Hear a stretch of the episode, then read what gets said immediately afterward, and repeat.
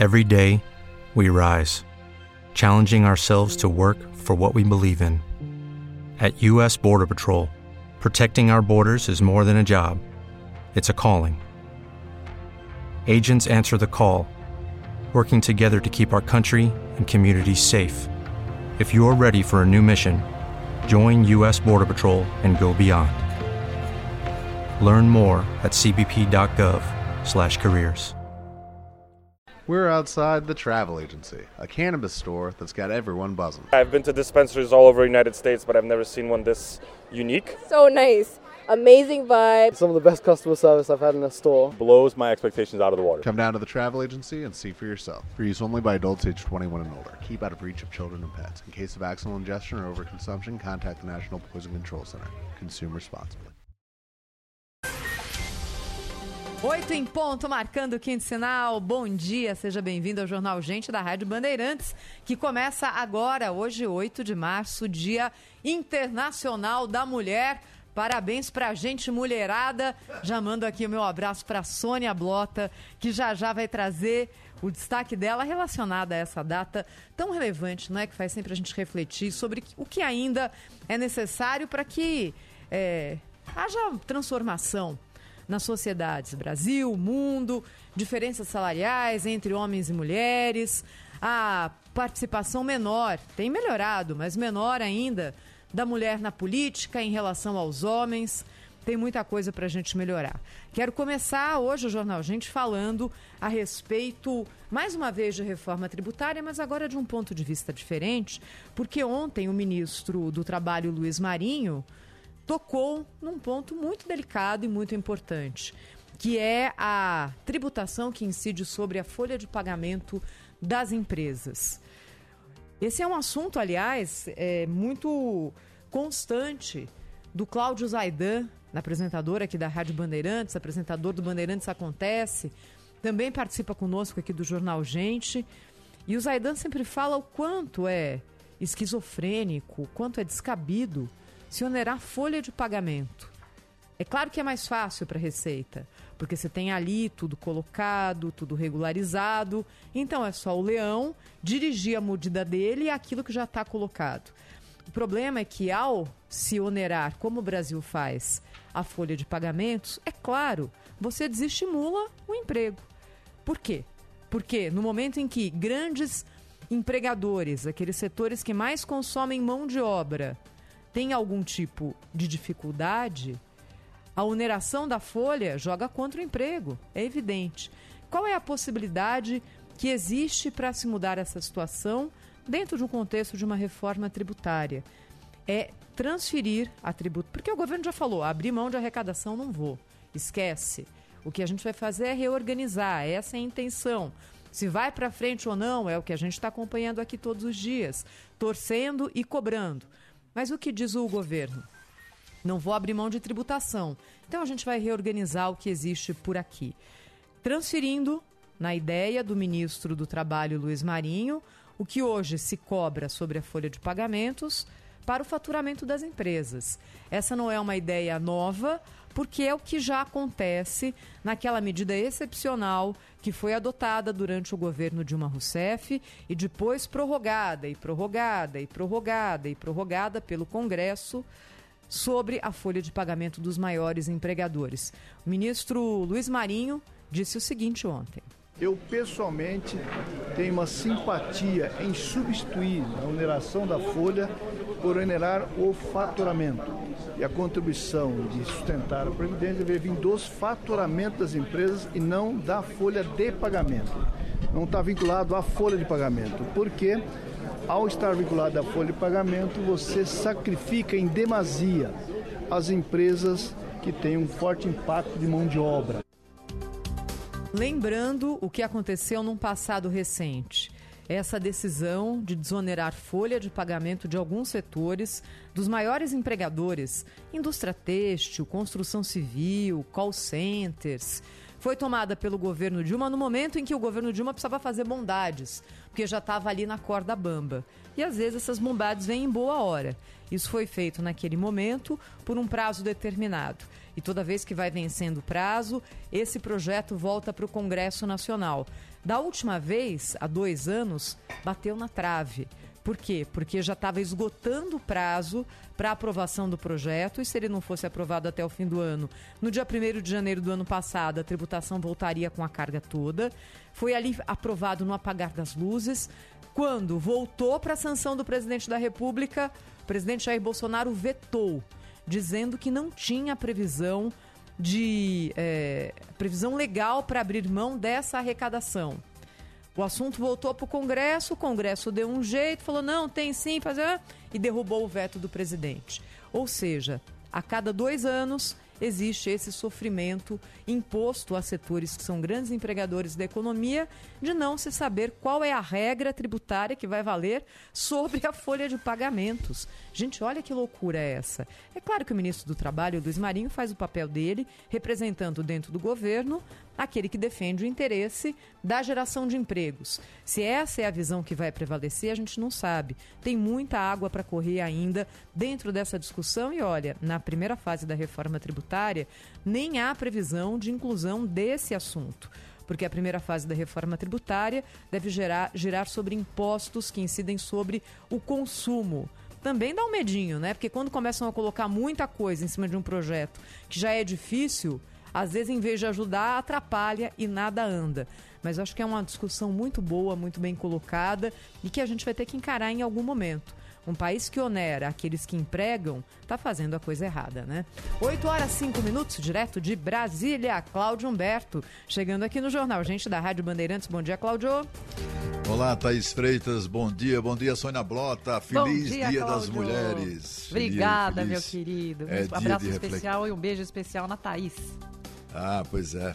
A gente precisa aqui destacar que hoje é um dia, é dia de, de luta, não é? é dia de reafirmar posições, de destacar necessidades no campo da, da defesa das, das mulheres, sobretudo nessa onda é, de violência que a gente tem assistido no país, mas é dia também de, de celebrar o amor, né? Eu acho que, para mim, mulher é uma.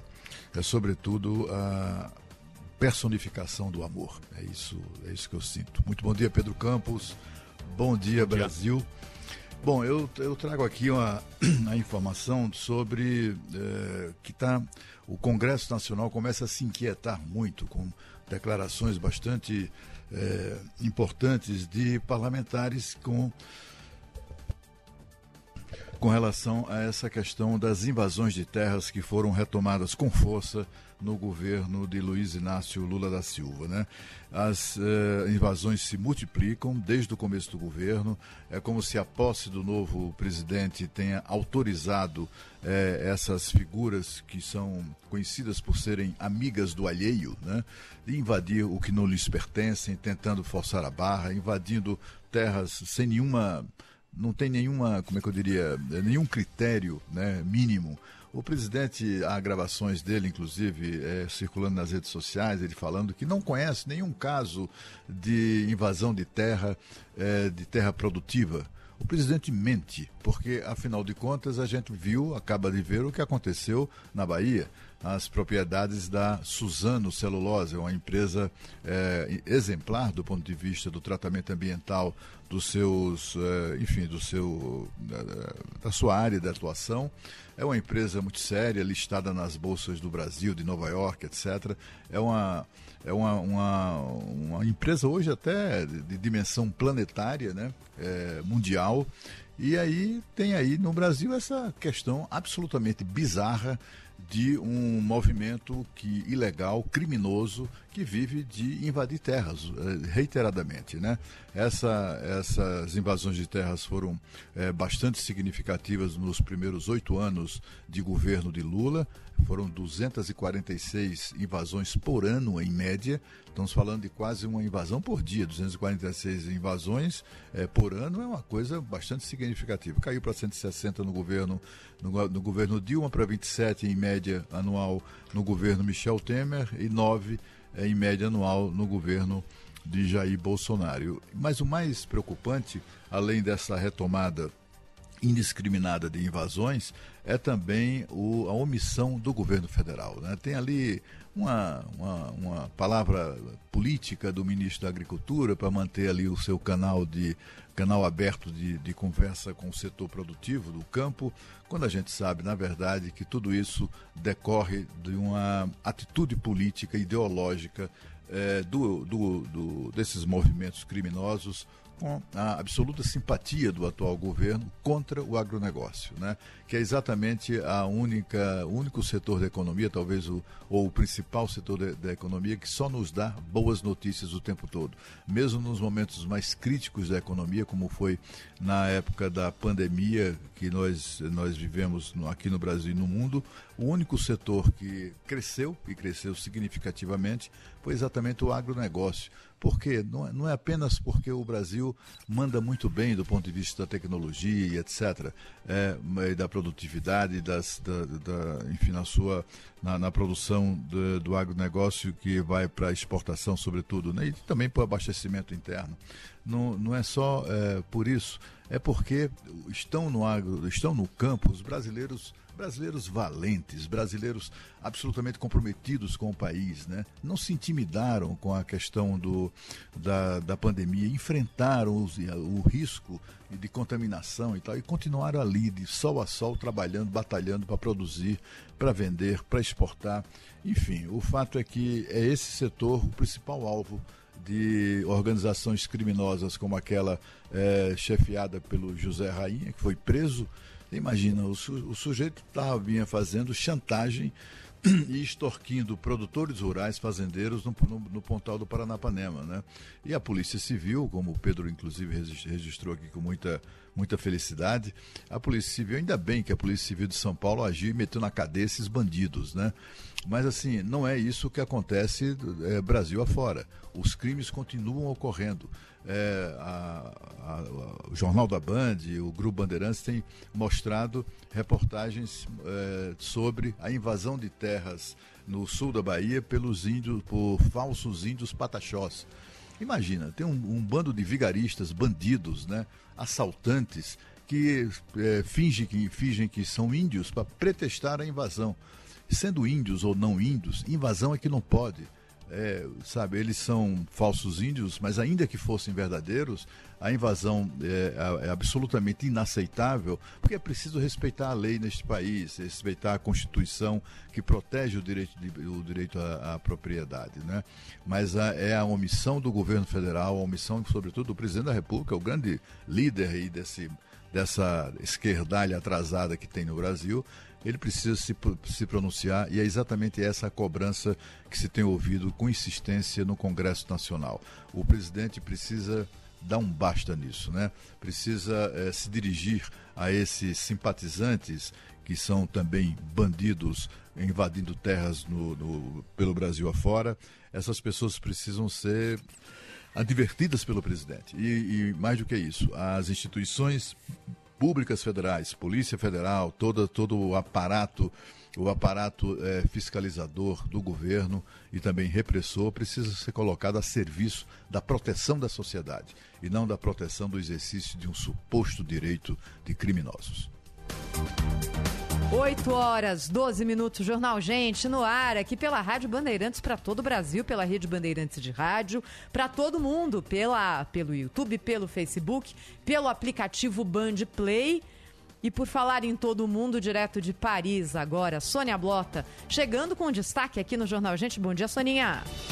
Um ótimo dia para você, Thaís. Esse bom dia especial para você, minha amiga, minha colega, companheira de bancada, uma pessoa que eu admiro muito, uma mulher que eu admiro muito. E esse meu bom dia especial para todas as mulheres. Um bom dia para o Cláudio, para o Pedro, para os ouvintes queridos que acompanham o Jornal Gente da Rádio Bandeirantes. 8 de mar março, Dia Internacional da Mulher.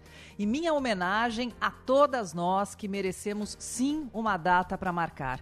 Uma data que chame atenção para aquilo que já conquistamos e ainda falta a conquistar, no Brasil e no mundo. Somos filhas, somos mães ou não Somos trabalhadoras em casa ou na empresa, somos mulheres. O não à violência e ao feminicídio é uma obrigação universal. E é bom deixar isso claro nesse 8 de março. Thaís, como você bem disse, ainda é um longo caminho a trilhar pela igualdade. No mundo todo. Mas vamos em frente, repensando caminhos e lutando pelos nossos ideais. Mas eu quero falar principalmente de conquistas. E aí, no meu tão querido Brasil, onde podemos improvisar quando a coisa não vai bem. Aquele dinheiro no fim do mês tão abençoado. E a gente corre atrás. Olha só que notícia bacana. 10 milhões e 300 mil novas donas de negócios, de acordo com pesquisa do Sebrae, existem agora no país. É um recorde no Brasil. E tudo começou com a necessidade de sustento. Se não tem vaga na carreira que foi almejada, por que não improvisar?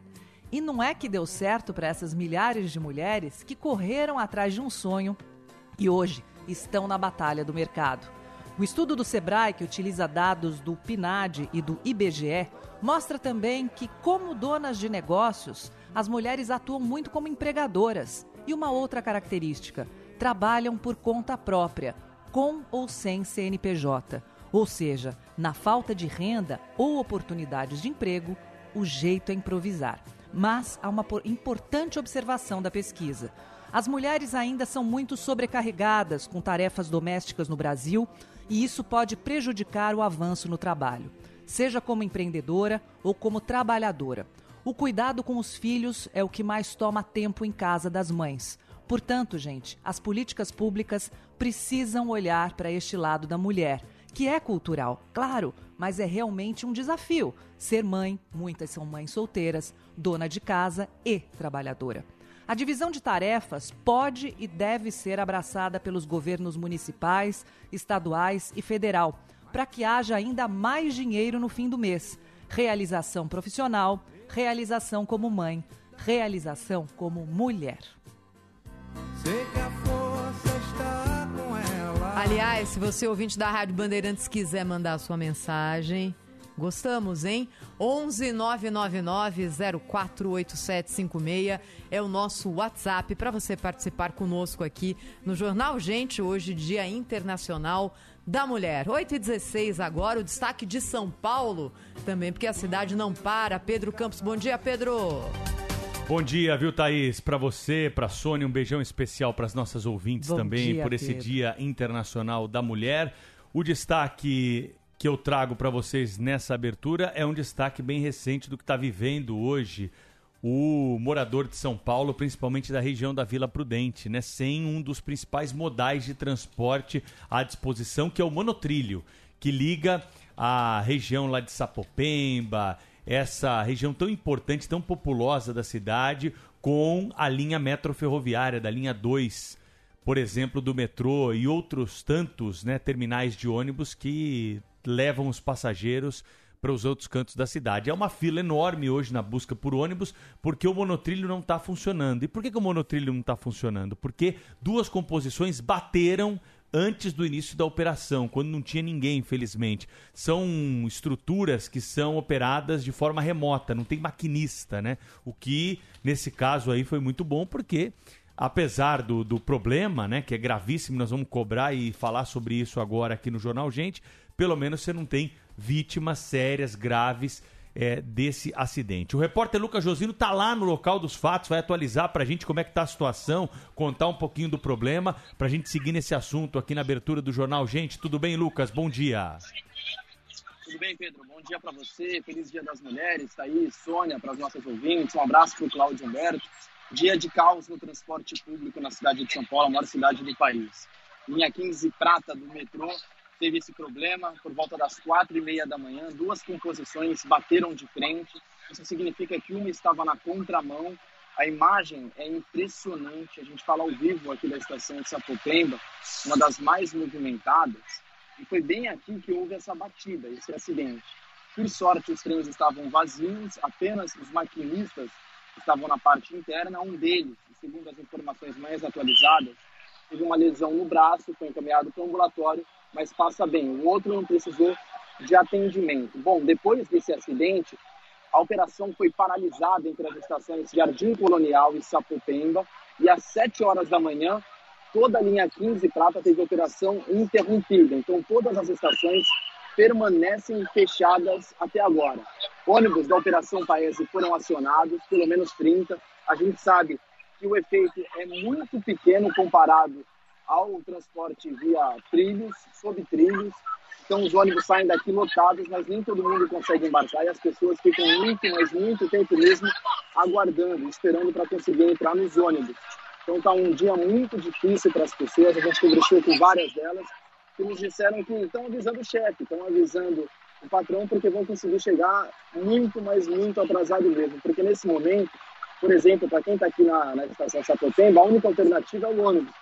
Mas não dá para entrar no ônibus, então tem que esperar. E tem que esperar por muito tempo para conseguir embarcar e conseguir uma rota diferente para conseguir chegar ao trabalho. E claro que uma linha dessa paralisada, como a linha 15 Prata, isso acarreta em todas as outras linhas, principalmente da Zona Leste. Linha 3 vermelha, que também já é muito lotada, muito cheia nos dias normais. Hoje, ainda mais. O trânsito aqui na região está muito complicado, para vocês terem uma ideia.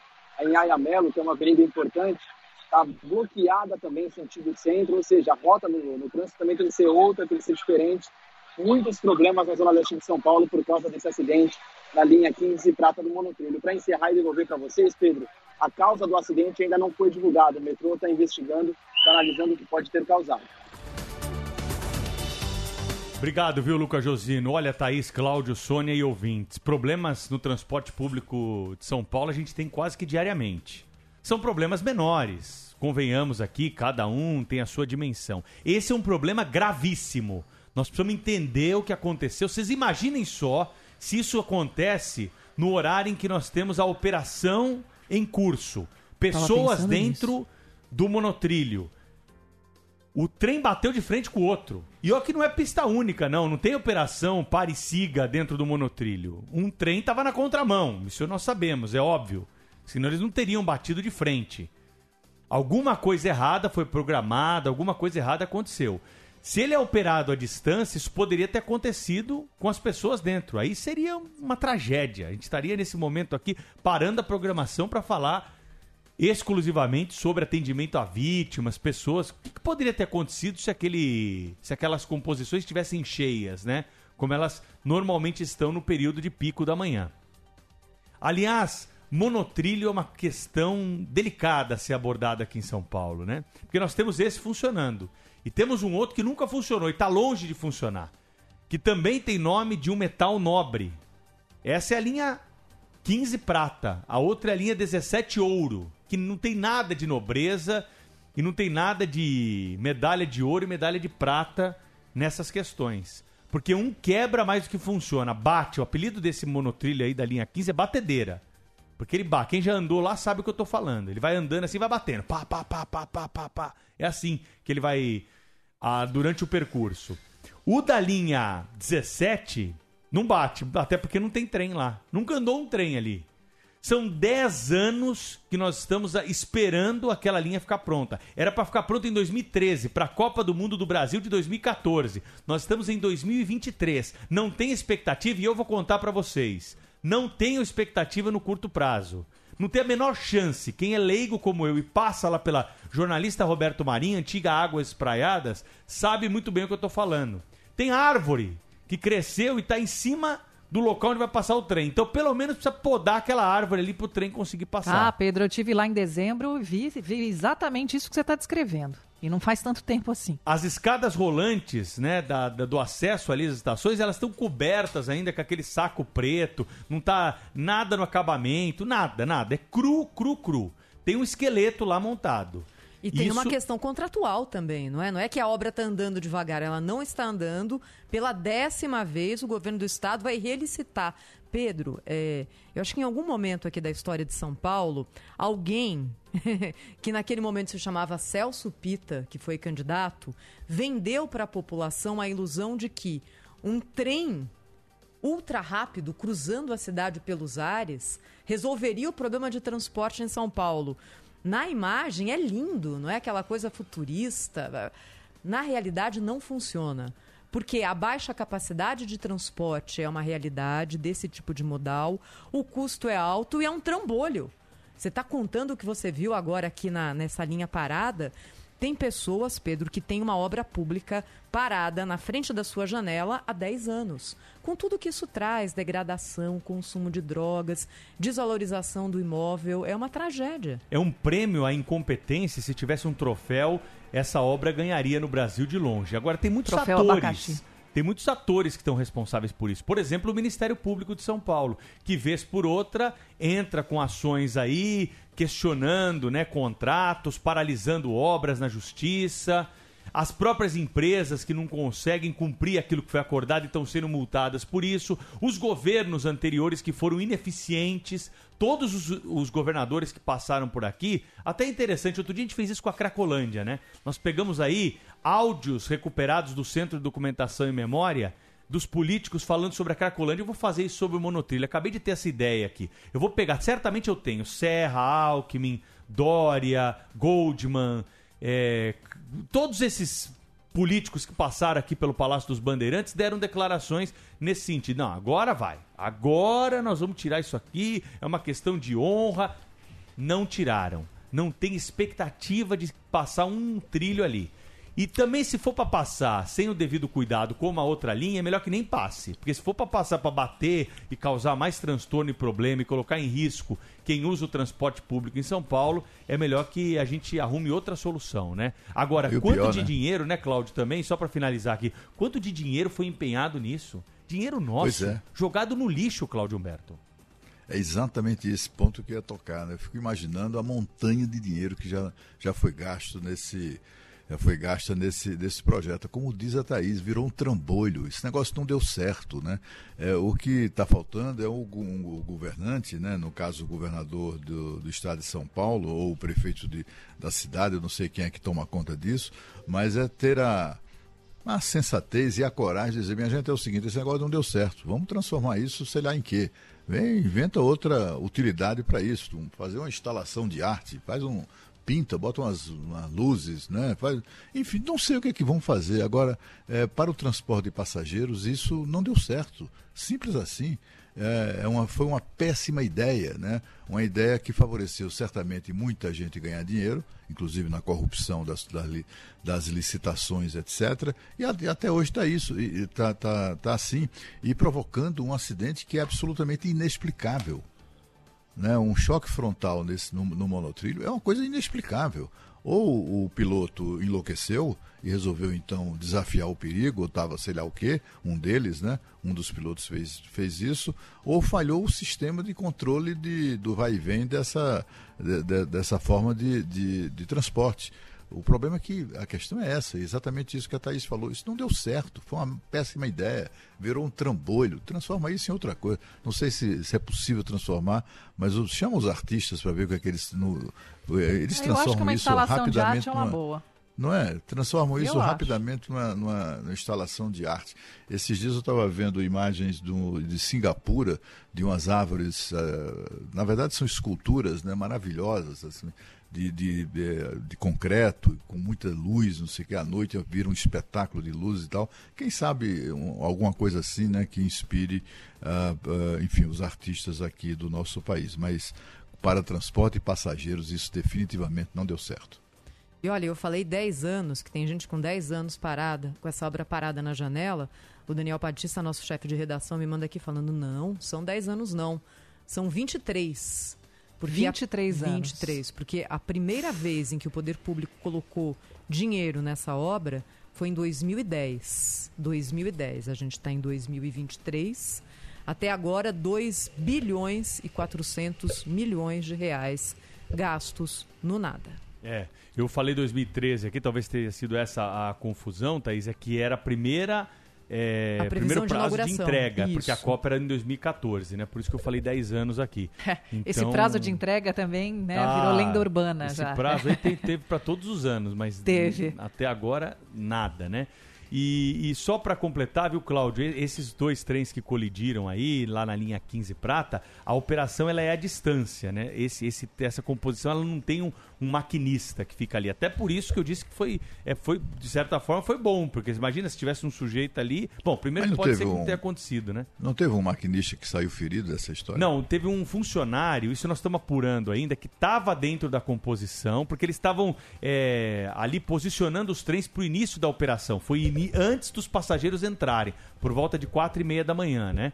Começa a operação no metrô 4h40. Então eles estavam posicionando quando houve esse acidente. Aí tinha, segundo a informação do sindicato, ela ainda não foi confirmada, tinha um funcionário dentro da composição que teria sofrido aí algum tipo é, de. se machucou ali por conta da batida, mas não é alguém que fica na cabine ali é, pilotando efetivamente a composição, porque tudo é feito à distância. Isso não é uma exclusividade da linha 15 prata, não. A linha 4 do metrô, que é uma das que menos tem problema, porque é uma linha privatizada desde a sua concepção, ela opera muito bem em São Paulo, tem baixos índices aí é, de falha. É uma linha que opera muito bem a linha 4. Quem anda bem de metrô aí pode me, me corrigir se eu estiver errado aqui. Ela também, ela não tem maquinista. Tanto que você entra na, no trem lá da linha 4, você pode ir lá na frente, lá na janelinha, lá para ficar acompanhando a viagem se você tiver curiosidade, como, como acontece dentro do túnel. Agora, essa aí, ela é lá em cima, né? E não tem também maquinista, é operada à distância, mas essa linha não é privatizada, essa linha é do metrô. Essa linha 15 prata, ela é do, do metrô, o metrô que opera então esse, esse monotrilho, né? Vamos aguardar ao longo do dia aí para receber mais informações, saber o que, que realmente aconteceu, por que, que esses trens aí acabaram colidindo. Mas esse assunto né, do transporte público merece mais espaço aqui. Né? A gente precisava entrevistar o secretário de Transportes Metropolitanos, entender como é que essa questão está sendo planejada para os próximos anos e o que, que se pretende fazer com tanta falha, tanto problema e essas obras paradas aí, como por exemplo a linha 17 Ouro, que nós também mencionamos aqui. 8 e meia aqui no Jornal Gente da Rádio Bandeirantes. Rede Bandeirantes de Rádio. Informação e o debate na mesa. No Jornal Gente da Bandeirantes.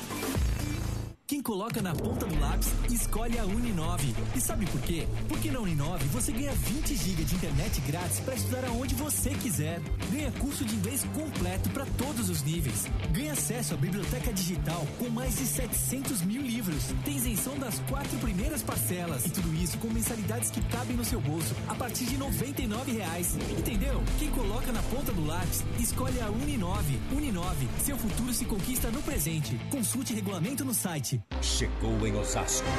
A maior concessionária já vista. Max Hyundai. Promoções de inauguração. Novo HB20 Comfort pelo preço de HB20 Sense e super avaliação do seu usado. 500 seminovos com preços insuperáveis. Max Hyundai Osasco é do grupo Viamar. Aqui você pode confiar. Avenida dos Autonomistas 1821, ao lado da Ponte Metálica. E também no Morumbi, Butantã, Ipiranga e Interlagos. No trânsito escolha a vida. Pra se manter conectado, pode contar com a gente. Fique ligado, Sil, sempre presente. Sil, energia que se renova. Sil, todo mundo aprova. Conectada com o futuro. Oh, oh, oh. Sil, toda cidade tá ligada. Sucesso em toda parada. Tecnologia na sua casa. Oh, oh, oh. Fios e cabos elétricos Sil, conectada com o futuro. Trânsito. Oferecimento Braspress, a sua transportadora de encomendas em todo o Brasil. Em São Paulo, ligue 2188-9000. Destaque da Marginal Pinheiros no sentido de Interlagos, com trânsito bem lento, já desde o Cebolão até a passagem pela Ponte do Jaguaré. Melhora um pouquinho, aí volta a ficar ruim na Raia Olímpica da USP e vai assim até a passagem total pela Ponte Eusébio Matoso. Para quem vai no sentido da rodovia Castelo Branco agora por esse mesmo trecho, o caminho é bom. Proteção e cuidado é bom e mais em conta do que você imagina. Acesse segurospratodos.com.br e conheça os tipos de seguros e histórias reais de quem já usou e indica. Bandeirantes. Fechada com você. Fechada com a verdade. Rádio Bandeirantes. Aqui você se informa. Em contato conosco aqui na Rádio Bandeirantes nesta manhã para falar mais sobre a situação do acidente que aconteceu na linha 15 Prata do monotrilho do metrô de São Paulo, o gerente de operações do metrô, Antônio Márcio Barros. Muito bom dia para o senhor, obrigado por conversar aqui com os nossos ouvintes, explicar um pouquinho melhor o que aconteceu lá na linha 15 Prata, por que, que as duas composições colidiram, hein? For the ones who work hard to ensure their crew can always go the extra mile, and the ones who get in early so everyone can go home on time, there's Granger, offering professional grade supplies backed by product experts so you can quickly and easily find what you need. Plus, you can count on access to a committed team ready to go the extra mile for you. Call clickgranger.com, or just stop by. Granger, for the ones who get it done.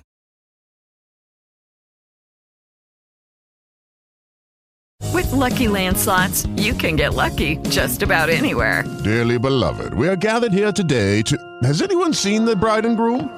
Sorry, sorry, we're here. We were getting lucky in the limo and we lost track of time. No, Lucky Land Casino, with cash prizes that add up quicker than a guest registry in that case, I pronounce you lucky. Play for free at LuckyLandSlots.com. Daily bonuses are waiting. No purchase necessary. Void were prohibited by law. 18 plus. Terms and conditions apply. See website for details. Vamos lá, bom dia, bom dia a todos aí no estúdio. É, que, vamos dizer assim, o que aconteceu foi o seguinte: sempre antes de você iniciar a operação comercial, você faz uma redistribuição dos trens com as estações ainda fechadas, para poder a gente montar o que nós chamamos aqui de carrossel. Durante essa movimentação ocorreu essa colisão. Hello, it is Ryan, and we could all use an extra bright spot in our day, couldn't we? Just to make up for things like sitting in traffic, doing the dishes, counting your steps, you know, all the mundane stuff. That is why I'm such a big fan of Chumba Casino. Chumba Casino has all your favorite social casino style games that you can play for free anytime, anywhere with daily bonuses. That should brighten your day a little. Actually, a lot. So sign up now at chumbacasino.com. That's ChumbaCasino.com. No purchase necessary. VGW. Void were prohibited by law. See terms and conditions. 18 plus. Okay, round two. Name something that's not boring. A laundry? Ooh, a book club. Computer solitaire, huh? Ah, oh, sorry. We were looking for Chumba Casino. That's right. ChumbaCasino.com has over 100 casino style games. Join today and play for free for your chance to redeem some serious prizes. Chumba. ChumbaCasino.com. No purchase necessary. Full prohibited by law. 18 plus terms and conditions apply. See website for details. O que está sendo avaliado agora? É, qual foi a causa dessa colisão? Nós estamos em, em três frentes para poder fazer essa investigação. Primeiro, o, ouvir os dois operadores, porque os dois trens tinham operadores dentro, né? Estamos ouvindo também a comunicação entre centro de controle With lucky landslots, you can get lucky just about anywhere. Dearly beloved, we are gathered here today to. Has anyone seen the bride and groom? Sorry, sorry, we're here. We were getting lucky in the limo and we lost track of time. No, Lucky Land Casino, with cash prizes that add up quicker than a guest registry. In that case, I pronounce you lucky.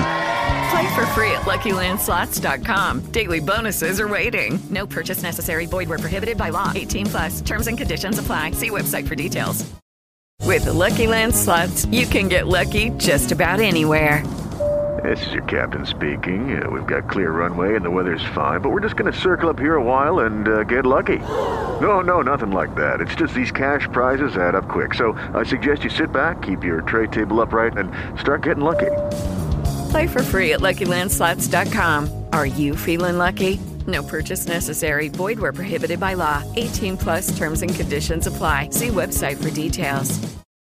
E os operadores e também é, verificando a, a, a, qual a movimentação dos trens no momento da colisão. Para daí sim nós podemos ter a certeza de qual foi essa causa. Então, peraí, deixa eu só corrigir uma informação que eu dei mais cedo aqui. Esses trens, eles têm maquinista? Eles, eles são operados por maquinista, não são operados à distância, é isso? Lucky Land Casino, asking people what's the weirdest place you've gotten lucky? Lucky? In line at the deli, I guess? Aha, in my dentist's office. More than once, actually. Do I have to say? Yes, you do. In the car before my kids' PTA meeting. Really? Yes. Excuse me, what's the weirdest place you've gotten lucky? I never win and tell. Well, there you have it. You can get lucky anywhere playing at LuckyLandSlots.com. Play for free right now. Are you feeling lucky? No purchase necessary. Void where prohibited by law. 18 plus. Terms and conditions apply. See website for details. Na verdade, esse é um trem, ele, todos os trens nossos hoje da linha 15, eles têm um operador dentro, que quando tem necessidade de fazer alguma manobra, eles assumem o comando do trem. Mas todos os trens têm operador. É, falando de uma forma mais popular, um dos dois estava na contramão? É isso que nós vamos avaliar. É, eu, eu, quando aconteceu esse acidente, me comunicaram às 4 horas da manhã, eu já vim aqui para a estação para poder acompanhar. Então, eu, o que eu pedi para que os nossos técnicos fossem para o centro de controle fazer análise em cima dessas, desses três fatores que eu comentei antes. Então, eu não tenho ainda informação porque eles também não chegaram a uma conclusão. Tá? Mas é isso que nós vamos avaliar, qual era o tipo de movimentação, porque às vezes, para você poder fazer esse ajuste desse carrossel, você pode ter fazendo automático, muitas vezes você também pode é, você às vezes precisa fazer em algum comando que seja no manual, até para poder movimentar um pouquinho, passar por uma baliza de localização, que isso faz parte do sistema, que, né, que é uma questão mais técnica. Então nós precisamos entender o seguinte, qual que era a movimentação, o porquê que eles, eles receberam esse comando e qual que era a intenção do centro de controle para que eles pudessem se movimentar e acabou ocasionando essa, essa colisão. Senhor Antônio, é, bom dia, é, bem-vindo ao nosso programa. Assim, como gerente de operações do metrô, o senhor tem uma teoria, tem uma tese assim, mas olha, eu, tudo indica que foi isto? Quer dizer, porque afinal de contas é uma coisa até meio bizarra, né? Imaginar um, uma colisão frontal de, de, de, duas composições dessa natureza. É, como gerente de operações, o senhor tem uma, uma, como é que eu diria, uma teoria, ou pelo menos assim, uma suspeita mais forte sobre o que aconteceu de fato? Existem várias hipóteses, mas é, para não cometer nenhuma injustiça e não, não ser aliviando com ninguém, nós, eu prefiro que seja feita essa análise técnica para que a gente possa dar resposta tecnicamente. Hipóteses, claro, existem várias aqui. E é isso que nós estamos ouvindo, e sempre ouvindo aqueles três lados que eu falei para você, os operadores que estavam envolvidos nisso, é, ouvir o diálogo entre, que está gravado entre os operadores de trem e o operador do centro de controle que controla toda essa movimentação e também a gente vê como, qual, era a movimentação dos trens no momento né, que nós temos todos esses registros. Aí sim nós podemos tirar uma conclusão em cima disso aí, mas então, são várias. Justamente, seu Antônio, é, qual, qual era a movimentação dos trens nesse momento, já que os senhores tinham as imagens? É, eu não tive acesso ainda, Thaís, à, à imagem, mas o que, que eles estavam fazendo? Eles estavam se posicionando, né? Porque o que, que a gente faz? Antes do início da operação, como as, as vias elas têm que ficar limpas né, durante a noite para que a manutenção possa atuar, então entre 4 e 4 e meia da manhã nós fazemos toda essa movimentação para que a gente possa estar distribuindo os trens né, em pontos estratégicos para que, o, que, que nosso passageiro não fique muito tempo aguardando um trem vir quando inicia essa operação.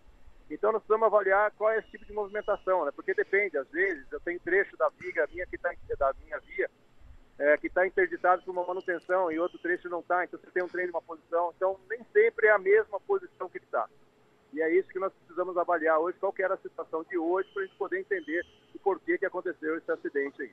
Olhando agora para o outro lado, Antônio, como é que vai se arrumar essa situação? Já isso já está sendo feito, porque existem dois trens agora chocados frontalmente no monotrilho, né? Como é que vai se consertar isso? Isso. Então nossos técnicos de manutenção estão lá já no trem, né? Eles já estão avaliando. Primeiro nós temos que ver se tem algum risco de queda de material, porque às vezes né, quebrou algum algum componente e isso pode cair na via. Então por esse motivo também a via pública que está interditada em um trecho. Então, eles estão avaliando esse risco de queda, estão avaliando como é que está a situação dos trens, para daí sim a gente ver qual é a estratégia que nós temos para poder tentar retirar esses trens para levar para o pátio ou levar para uma área de estacionamento e desinterditar a via. Mas é algo que eu não tenho previsão, porque é muito trabalhoso. Né? O monotrilho é um sistema novo de transporte para nós aqui. Ele está a 15 metros de altura, então você precisa ter todo um cuidado para poder estar tá trabalhando né, lá, estar tá fazendo essa avaliação para que a gente possa estar tomando a decisão correta e não causar mais prejuízo. Alguns de, algum desses dois funcionários que o senhor mencionou ficou ferido nesse acidente? Não. Os dois funcionários, claro que eles ficaram um pouco assustados, normal. Alguém já teve uma experiência de uma colisão de carro, às vezes você está um pouco assustado, mas os dois saíram por, por, por forças próprias, É, a supervisão sentou, conversou com eles, um reclamou um pouquinho de dor na região do braço, então nós, depois que nós fizemos esse bate-papo, achamos melhor encaminhar ele para o serviço médico para ver se está tudo ok com ele. Tá? É, o senhor já disse para a gente que, claro, nesse momento não é possível cravar a, o momento em que o sistema volta a operar. Mas existe uma estimativa para isso, de horas, dias, semanas?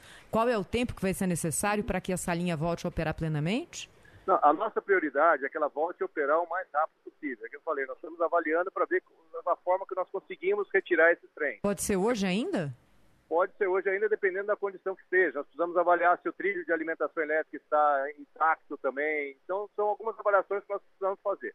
Mas o que, nós, o que eu posso te dizer é que nós estamos com as nossas equipes de manutenção lá, fazendo essa avaliação para que a gente. Eh, e é a nossa prioridade retirar esses trens hoje da situação que eles estão. Eu tenho mais uma pergunta para o senhor. Eu só não entendi uma coisa. É, é comum ou pode acontecer de uma composição andar na contramão do trilho por algum motivo, ainda que não no horário de operação? Isso acontece ou aí pode estar tá o caminho para esclarecer esse caso?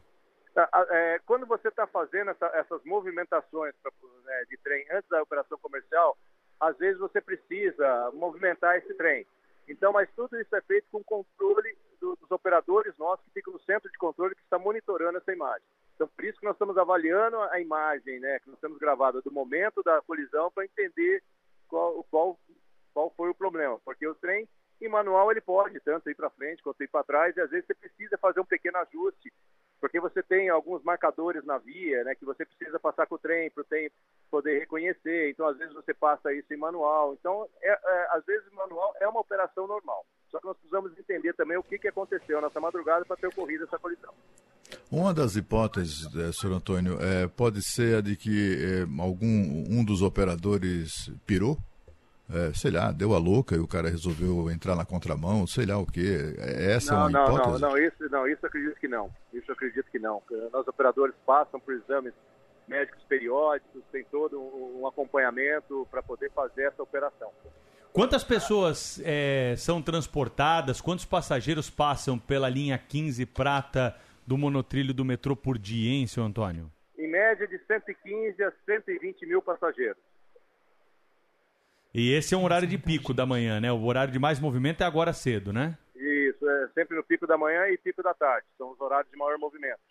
Tá certo. É. Até porque essa linha, como nós chamamos ela de uma linha pendular, porque ela leva muita gente do, do, do, da, do bairro para o centro e à tarde traz todo mundo de volta para o bairro, né? É isso aí. Bom, os ônibus estão tentando suprir aí, mas a gente está vendo um grande movimento né, nas estações, porque, é claro, é muita gente, como disse aí o gerente de operações do metrô, ao vivo em entrevista aqui à Rádio Bandeirantes. Estamos acompanhando esse caso aí, vamos, vamos esclarecer em breve para o ouvinte o que aconteceu aí nesse acidente grave na linha 15 prata do monotrilho do metrô. Obrigado pela entrevista, viu? Bom trabalho aí para o senhor, até a próxima. Eu que agradeço a oportunidade de estar esclarecendo aí para os seus ouvintes, para os nossos passageiros aí. Rede Bandeirantes de Rádio. Informação e o debate na mesa. No Jornal Gente, da Bandeirantes. Desfile de ofertas na Delavia Pneus. Pneus Pirelli com desconto de até 300 reais. Isso mesmo, até 300 reais de desconto. Pneus aros 13, 14 e 15 a partir de 299 reais. Só 299 reais. Confira todas as ofertas em pneus e serviços. Ligue 2333 3235. 2333 3235. No meu carro só Delavia Pneus. No trânsito, escolha a vida. O dia a dia na Braspress é tudo azul. Com segurança, rapidez e qualidade. No Brasil, de leste a oeste, norte a sul. Tem sempre um caminhão azul Braspress na sua cidade. Tarifas na medida e pronto atendimento. Informações em real time com precisão. Pela Aeropress sua encomenda vai de avião. Ligue 011 2188 9000 ou pelo site braspress.com. No Tenda Atacado tem tudo o que você precisa para abastecer sua casa ou comércio com qualidade, variedade e preço baixo. Ofertas desta quarta, válidas para a loja de Carapicuíba. Batata lavada, 3,79 o quilo. Peito de frango sem osso e sem pele congelado pacote, 10,98 o quilo. Papel higiênico folha dupla neve, pacote 32 unidades de 30 metros, 51,90. Acesse ofertas.tendaatacado.com.br e veja mais ofertas para a sua região. Tá na sua vida, tá no Tenda. Tá no Tenda. Trânsito. Oferecimento Braspress, a sua transportadora de encomendas em todo o Brasil. Em São Paulo, ligue 21889000. Marginal do Tietê muito ruim para Castelo Branco, com lentidão da ponte Aricanduva até a ponte do Tatuapé e da região da ponte da Vila Maria até a ponte das Bandeiras. Pela Expressa, lentidão também por causa da ponte da Freguesia do Ó em obras e ali da rodovia dos Bandeirantes até o Cebolão, trânsito é ruim. Para quem vai para Ayrton Senna, lentidão agora da Anguera até a ponte do Piqueri. Promoção incrível na Renault Nobre. Adquira seu Quid ou Duster com descontos imperdíveis e condições exclusivas de pagamento. Corre e garanta já o seu. Acesse nobrerenault.com.br Bandeirantes. Bandeirantes. Fechada com você. Fechada com a verdade. Jornalismo. Jornal Gente. Bandeirantes.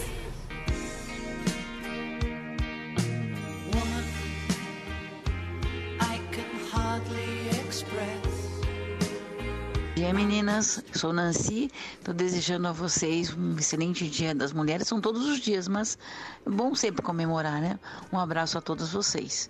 Fiquem com Deus.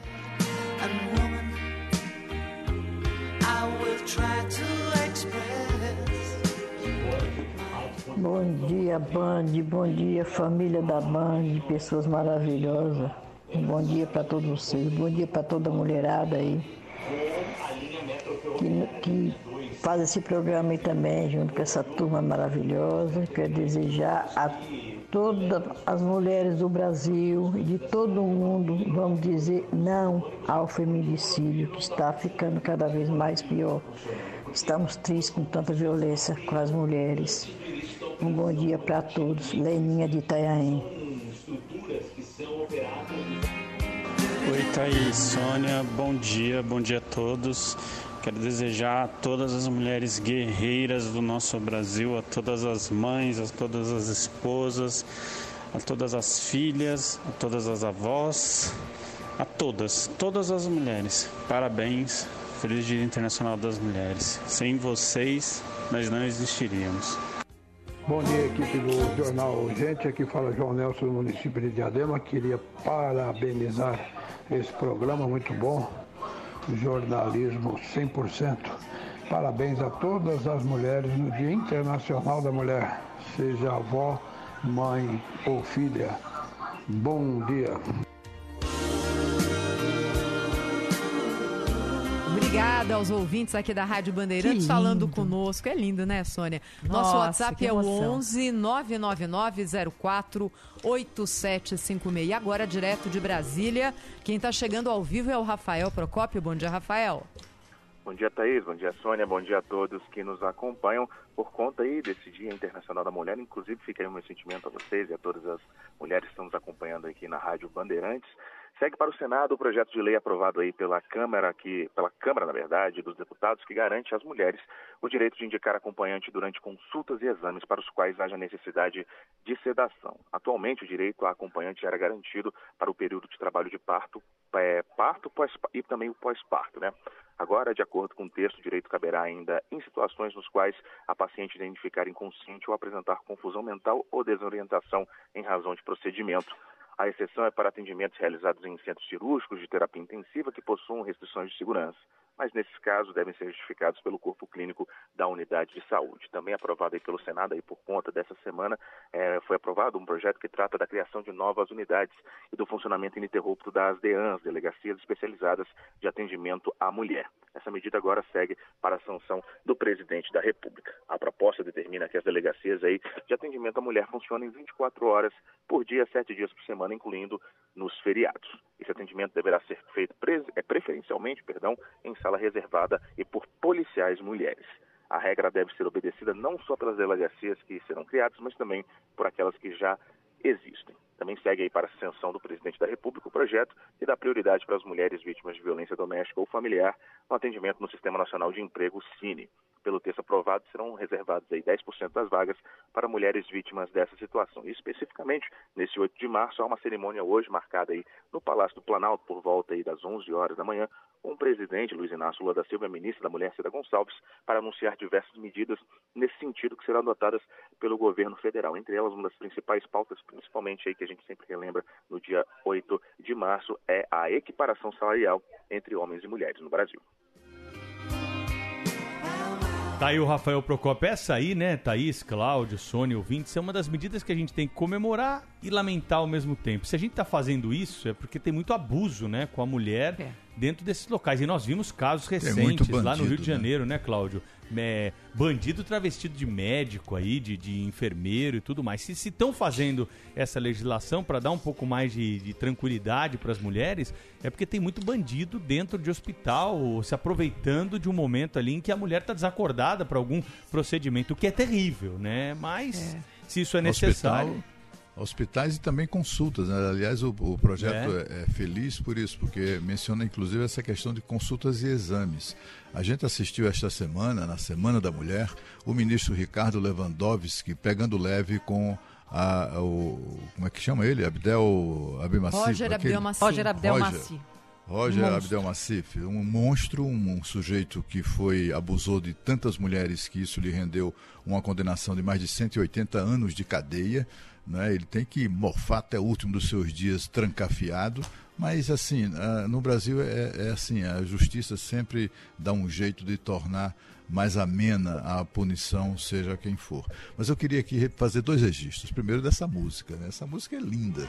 Essa é uma música de John é Lennon. John Lennon. É uma música de John Lennon, é, é só dele, e, e, ele fez ali, parecia um, um, pedido de desculpas e ao mesmo tempo uma homenagem. Para Yoko, foi isso mesmo. Para Yoko Ono, né, que era a mulher dele, detestável para os fãs dos Beatles de uma maneira geral, mas ele, mas eram muito apaixonados, né, sempre foram muito apaixonados. A música é lindíssima, né? É a melodia é uma coisa cativante mesmo.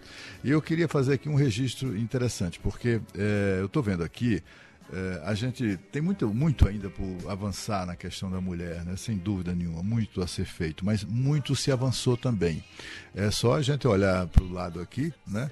E, e, nos darmos conta de que temos Thaís Freitas né, na, na chefia do jornalismo da Rádio Bandeirantes, no momento que a, o jornalismo da Rádio Bandeirantes alcança, é, sabe, é, como é que eu diria, uma, uma, uma, uma qualidade né, e uma respeitabilidade históricas, né? exatamente sob o comando firme ali, é, suave, mas muito firme, de Thaís Freitas. E eu estou vendo aqui na Bolsa de Valores, por exemplo, né? só para quem acha que a mulher não tem vez em determinadas áreas, né? É, se avançou, isso é verdade, mas se avançou muito. Né? Eu estou vendo aqui que na Bolsa de Valores, listadas nas, na Bolsa de Valores do Brasil, há, há um conjunto de empresas importantíssimas que a gente nem sabe que são empresas caracterizadas pelo fato de serem é, tocadas por mulheres, que têm mulheres na liderança. Né? Empresas como TOTUS, que é uma empresa de tecnologia. M. Dias Branco, que é uma indústria com inúmeros, sei lá, umas 20 marcas de biscoito, de bolacha, de não sei o que, que está na mesa de todo mundo. É, Banco do Brasil, a nova presidente do Banco do Brasil, uma mulher. Magazine Luiza, Uh, uma das, das, principais empresas de energia do país, a AES, a AES Brasil, também é, é, tem mulher na liderança, a Vivo. Nubank também. Vivo, Exatamente, o Carrefour, Grupo Natura, vê o, o, tamanho das empresas, né? Santander, Banco Santander, a própria Bolsa de Valores B3, que é uma, uma SA, também tem mulher na liderança. A Suzano Celulose, né? papel e celulose, também tem mulher é, na, na liderança. Aquela rede de drogarias Raia, é, Rumo SA também, TIM e BRF, enfim, são, são tantas as empresas importantes no Brasil que já são tocadas, já são administradas por mulheres com absoluto sucesso, que é preciso a gente destacar sempre. É claro que precisamos destacar também, lançar luz sobre os problemas, mas também celebrar o que há de bom.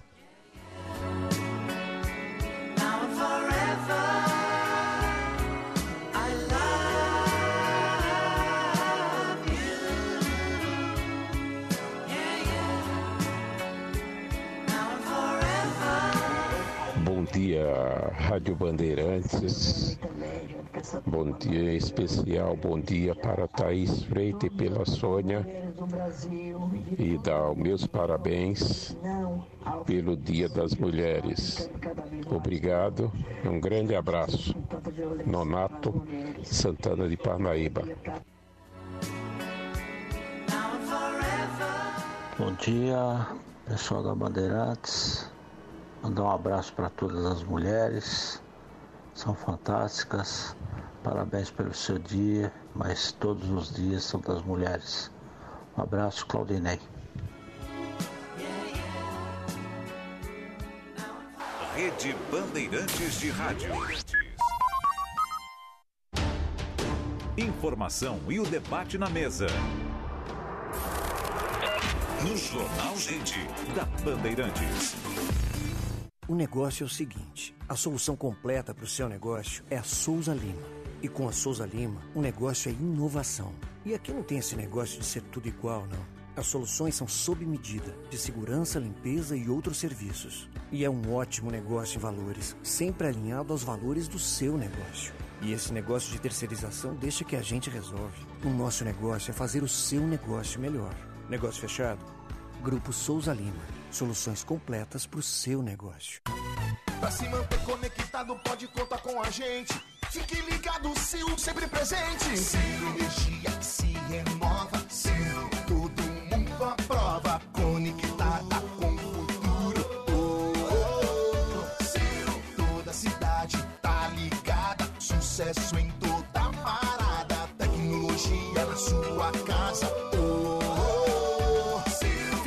Cabos elétricos Sil, conectada com o futuro. Trânsito. Oferecimento Braspress, a sua transportadora de encomendas em todo o Brasil. Em São Paulo, ligue 2188-9000. Condição ruim da rodovia Castelo Branco nesta manhã, com lentidão ali na região de Jandira e Itapevi, no quilômetro 30, até o 23 em Barueri, no caminho para São Paulo. Também tem lentidão entre o 17 e o 13 pela pista expressa, ali no acesso ao Cebolão. Pela pista lateral, lentidão do 16 ao 14 para o interior, lentidão do 20 ao 22 na pista lateral por causa de Alphaville. Estude na Unicid, use sua nota do Enem, conquiste bolsa de estudos de até 100%. Acesse unicid.edu.br e saiba mais. Bandeirantes, fechada com você, fechada com a verdade. Rádio Bandeirantes, aqui você se informa. São 8 horas e 56 minutos da manhã. Nós vamos ao vivo para São Luís do Maranhão. Band São Luís sendo acionada com a repórter Manuela Vieira, que está ao vivo conosco para trazer mais notícias sobre um grande incêndio que aconteceu em um shopping da capital maranhense ontem. Quais são as informações que você tem para nós nessa manhã, Manuela? Bom dia. Olá, bom dia Pedro, bom dia para você, bom dia para todo mundo. Infelizmente, para falar de uma notícia triste aqui do estado do Maranhão,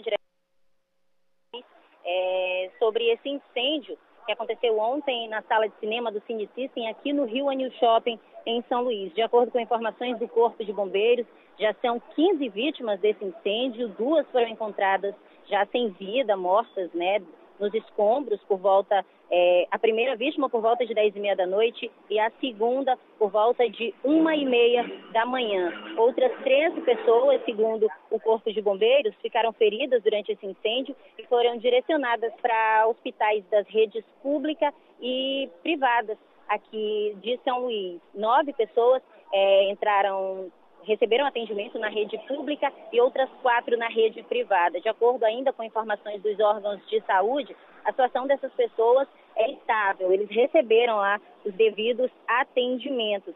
Ainda de acordo com as autoridades, é, o incêndio teve início por volta de 4 horas da tarde em um projetor da sala de cinema e o prédio precisou ser evacuado, mas somente a perícia poderá determinar com mais precisão a causa desse incêndio. A hipótese inicial é que estava sendo feita uma manutenção é, no telhado do cinema, foi colocado no momento uma camada asfáltica e o que a perícia quer saber é por que essa manutenção estava sendo feita em horário de atendimento. De acordo com testemunhas que estiveram presentes no local, uma explosão é, foi ouvida e em seguida o fogo teria atingido a sala do cinema e as estruturas do teto desabaram em cima das pessoas.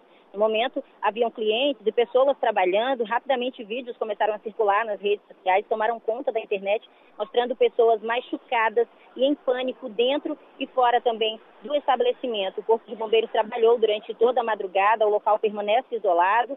É, por enquanto, o shopping foi interditado pelo Corpo de Bombeiros e, após o resultado das vistorias técnicas, será avaliado por quantos dias esse local permanecerá é, interditado. A gente segue daqui acompanhando toda essa movimentação e volta com mais informações durante a programação da Rede Bandeirantes. Manuela Vieira, de São Luís, para a Rádio Bandeirantes. Manuela Vieira, então, ao vivo com a gente aí. Parabéns aí pelo trabalho. Obrigado pela informação aqui.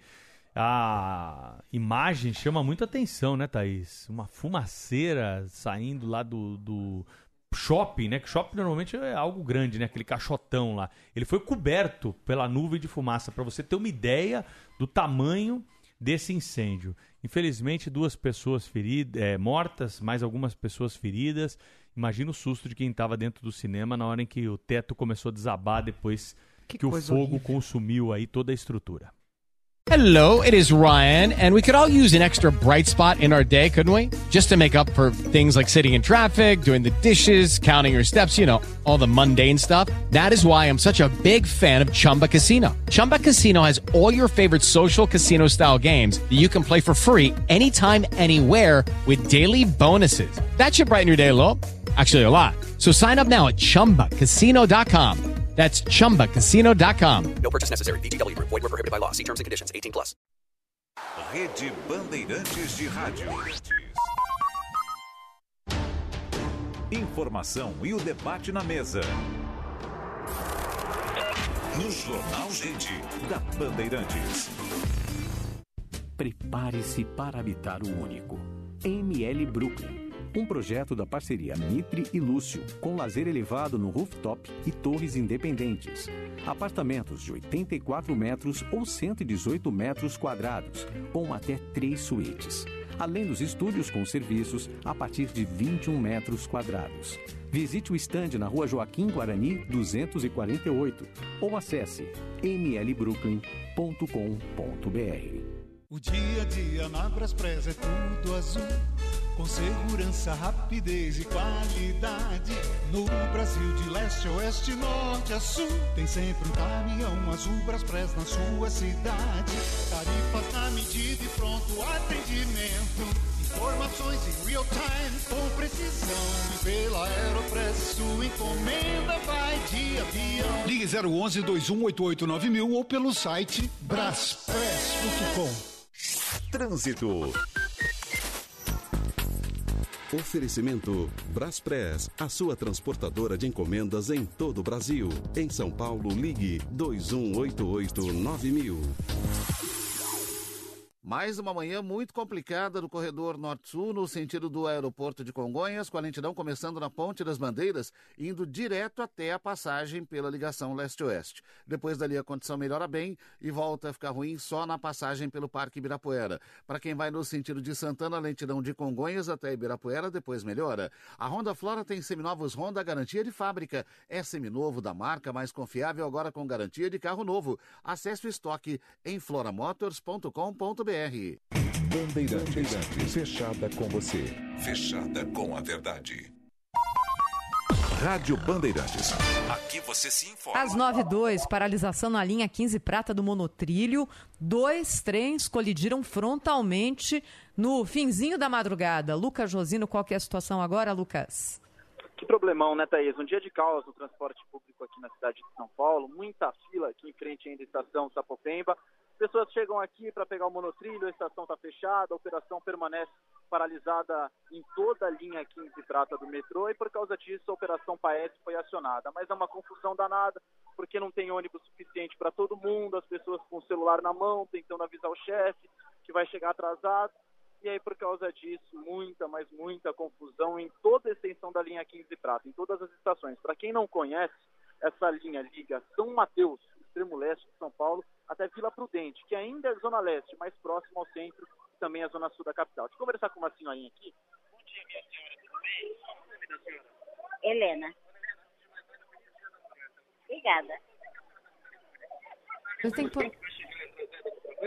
sim, tô, trabalho lá na Liberdade e estou avisando que é impossível a gente chegar no trabalho, né? A situação que nós estamos aqui é difícil. Eu cheguei aqui às 7h20. Às 8 Já consegui avisar. Não, meus patrões são muito bons e compreensíveis. Então, tudo bem, vou aguardar. Eu trabalho de cozinheira numa clínica estética. Trens batidos chama atenção. O que, que a senhora pensa quando vê isso? Ah, pensar o quê? É, só pode ser, porque é impossível. Como é um veio bater na, na, de frente com o outro? Eu moro aqui em São Mateus mesmo, colonial. É, tô, eu nunca vi acontecer, já tem mais de um ano, né? Que foi inaugurado também. Nunca vi. Eu pego. Não, quando o tempo de chuva, né? Que isso acontece até com os metrô. Condições, essas condições acontecem com qualquer coisa, ônibus, metrô. Mas eu nunca vi. Dessa daí, sim. Eu vou voltar para casa, né? Porque não tem que escrever que eles interditaram aqui a passagem até para lá para passar. Pegar o ônibus, você quer atravessar do outro lado para não pegar o pé, tá difícil. Obrigada, viu? Valeu. Pois é, dona Helena, Thaís, é um exemplo da população que hoje vai ter que voltar para casa, não vai para o trabalho ou vai chegar atrasado. É um dia muito difícil para quem é da Zona Leste, depende dessa linha 15 prata do metrô. Thaís. Lucas Josino ao vivo, direto ali do ponto do problema. Imagem impressionante com dois trens que colidiram um de frente com o outro lá no alto, porque essa linha 15 prata é monotrilho e, portanto, é transporte suspenso. Rede Bandeirantes de Rádio. Informação e o debate na mesa. No Jornal Gente, da Bandeirantes. Chegou em Osasco. A maior concessionária já vista. Max Hyundai. Promoções de inauguração. Novo HB20 Comfort pelo preço de HB20 Sense e super avaliação do seu usado. 500 seminovos com preços insuperáveis. Max Hyundai Osasco é do grupo Viamar. Aqui você pode confiar. Avenida dos Autonomistas 1821, ao lado da Ponte Metálica. E também no Morumbi, Butantã, Ipiranga e Interlagos. No trânsito escolha a vida. Quando seus investimentos estão no lugar certo, tudo fica mais fácil. Por isso, nós recomendamos a melhor. Conte com a CM Capital, uma corretora de investimentos com mais de 30 anos de tradição no Brasil e na Europa. Na CM Capital, você tem assessoria gratuita dos melhores especialistas para montar uma carteira de investimentos exclusiva para você. Abra sua conta grátis. Acesse cmcapital.com.br/barra bandeirantes. Trânsito. Oferecimento Braspress, a sua transportadora de encomendas em todo o Brasil. Em São Paulo, ligue 2188-9000. A condição da Radial Leste no sentido do centro é ruim desde a Praça de Milolândia até a passagem pelo metrô Vila Matilde. Também tem lentidão no metrô Pen até a Avenida de Canduva, na passagem pelo metrô Carrão e no viaduto Pires do Rio. E um trecho grande de lentidão que vai do viaduto Guadalajara até o Parque Dom Pedro II. Quem vai no sentido do bairro pela Radial Leste agora vai bem. O momento de financiar o carro dos seus sonhos é agora. Venha para o Feirão C6 Alto na Avenida Marechal Tito entre o dia 1 e 25 de março. Aproveite! Bandeirantes, Bandeirantes, fechada com você. Fechada com a verdade. 11 999 048756. Bom dia, Rádio Bandeirantes. Feliz Dia das Mulheres para Thaís, para Sônia Blota e para todas as mulheres do Brasil, inclusive a minha esposa, a dona Magda, uma mulher sensacional, minha filha Renata e minhas duas netas, a Laura e a Lívia. Feliz Dia das Mulheres, com muita paz e muita alegria no coração. Obrigado, Band, por esse espaço maravilhoso que vocês têm nos dado.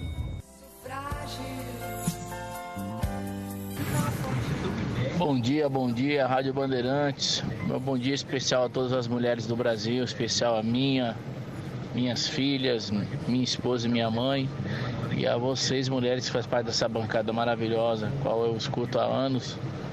E adoro vocês. Muito obrigado por fazer parte da minha vida, da minha história aqui. Vocês preenchem nossa manhã. Um abraço a todos. Fabiano Pontes, São Vicente, São Paulo.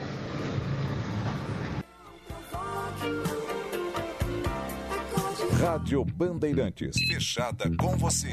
Fechada com a verdade. Rede Bandeirantes de Rádio. Informação e o debate na mesa. No Jornal Gente, da Bandeirantes. A Stuttgart Porsche mantém sua tradição graças à qualidade em atendimento e serviços. Com nove unidades no país, trazemos novidades para os entusiastas e apaixonados pela marca. Nossos centros técnicos possuem tecnologia de ponta e profissionais altamente qualificados. Somos excelência, somos experiência, somos Stuttgart. 25 anos como sua referência Porsche. Pra se manter conectado, pode contar com a gente. Fique ligado, Sil, sempre presente. Energia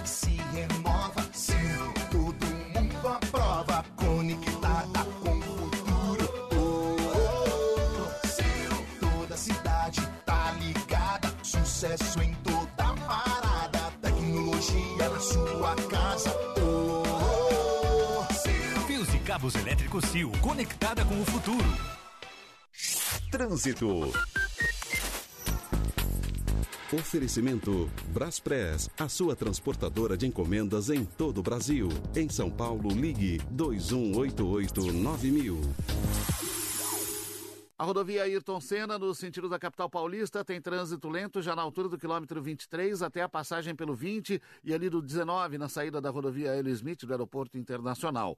Até a chegada à região do 15 tem trânsito lento também. Depois, gradativamente vai melhorando até a chegada à marginal do Tietê. Para o Vale do Paraíba, a condição é boa agora. Precisando de uma grana extra, antecipe até 10 parcelas do FGTS no mercantil e saia do sufoco. Rápido, fácil e não precisa abrir conta. fgts.mercantil.com.br Bandeirantes, fechada com você. Fechada com a verdade. Jornalismo. Jornal Gente. Bandeirantes. Agora, 9 horas 11 minutos, aqui na Rádio Bandeirantes, no Jornal Gente, conosco ao vivo, a ministra do Planejamento, Simone Tebet. Ministra, bom dia, seja bem-vinda. Feliz Dia das Mulheres pra gente. Bom dia, bom dia a todos os ouvintes da Rádio Bandeirantes. É um prazer nesse dia especial para nós mulheres falar com todo o Brasil através do programa de vocês. E cumprimento todas as mulheres pelo dia, em nome da Thaís e da Sônia. Obrigada, a gente agradece. Obrigada, ministra. Ministra, a senhora tem defendido, e isso deve acontecer hoje, mudanças na legislação para garantir é, equiparação salarial, igualdade salarial entre homens e mulheres, mas essa previsão já existe, inclusive, na Constituição. Do ponto de vista da lei, que deve vir hoje com a assinatura desse projeto de lei, o que é que muda, o que é que dá para fazer, como é que uma lei pode ter é, interferência de fato nessa questão, já que todas as pesquisas hoje mostram que a diferença tem diminuído, mas que ainda homens ganham mais que mulheres. Olha, é, primeiro é importante você ter lembrado, e eu vou um pouquinho mais para lembrar que a, equiparação salarial, igualdade de salários entre homens e mulheres, já consta há mais tempo que da Constituição, já consta há 80 anos na CLT. Olha que coisa, né? Há 80 anos que a CLT já fala que homens e mulheres na mesma função né, com a mesma, claro, capacidade, mesmo currículo, tem que receber igual salário. Quando veio a Constituição de 88, ela não faz essa referência, mas pela primeira vez, só em 88, foi colocado num texto de uma Constituição que homens e mulheres são iguais em direitos e obrigações. E a partir daí, nós podemos, em 2017, eu já estava como senadora, na reforma trabalhista, nós colocamos pela primeira vez a história da multa. Ou seja, nós vimos que a CLT, só por exigir igualdade salarial, não estava surtindo efeito, porque no Brasil uma mulher chega a ganhar até 25% menos que um homem e se for uma mulher preta até 40% menos.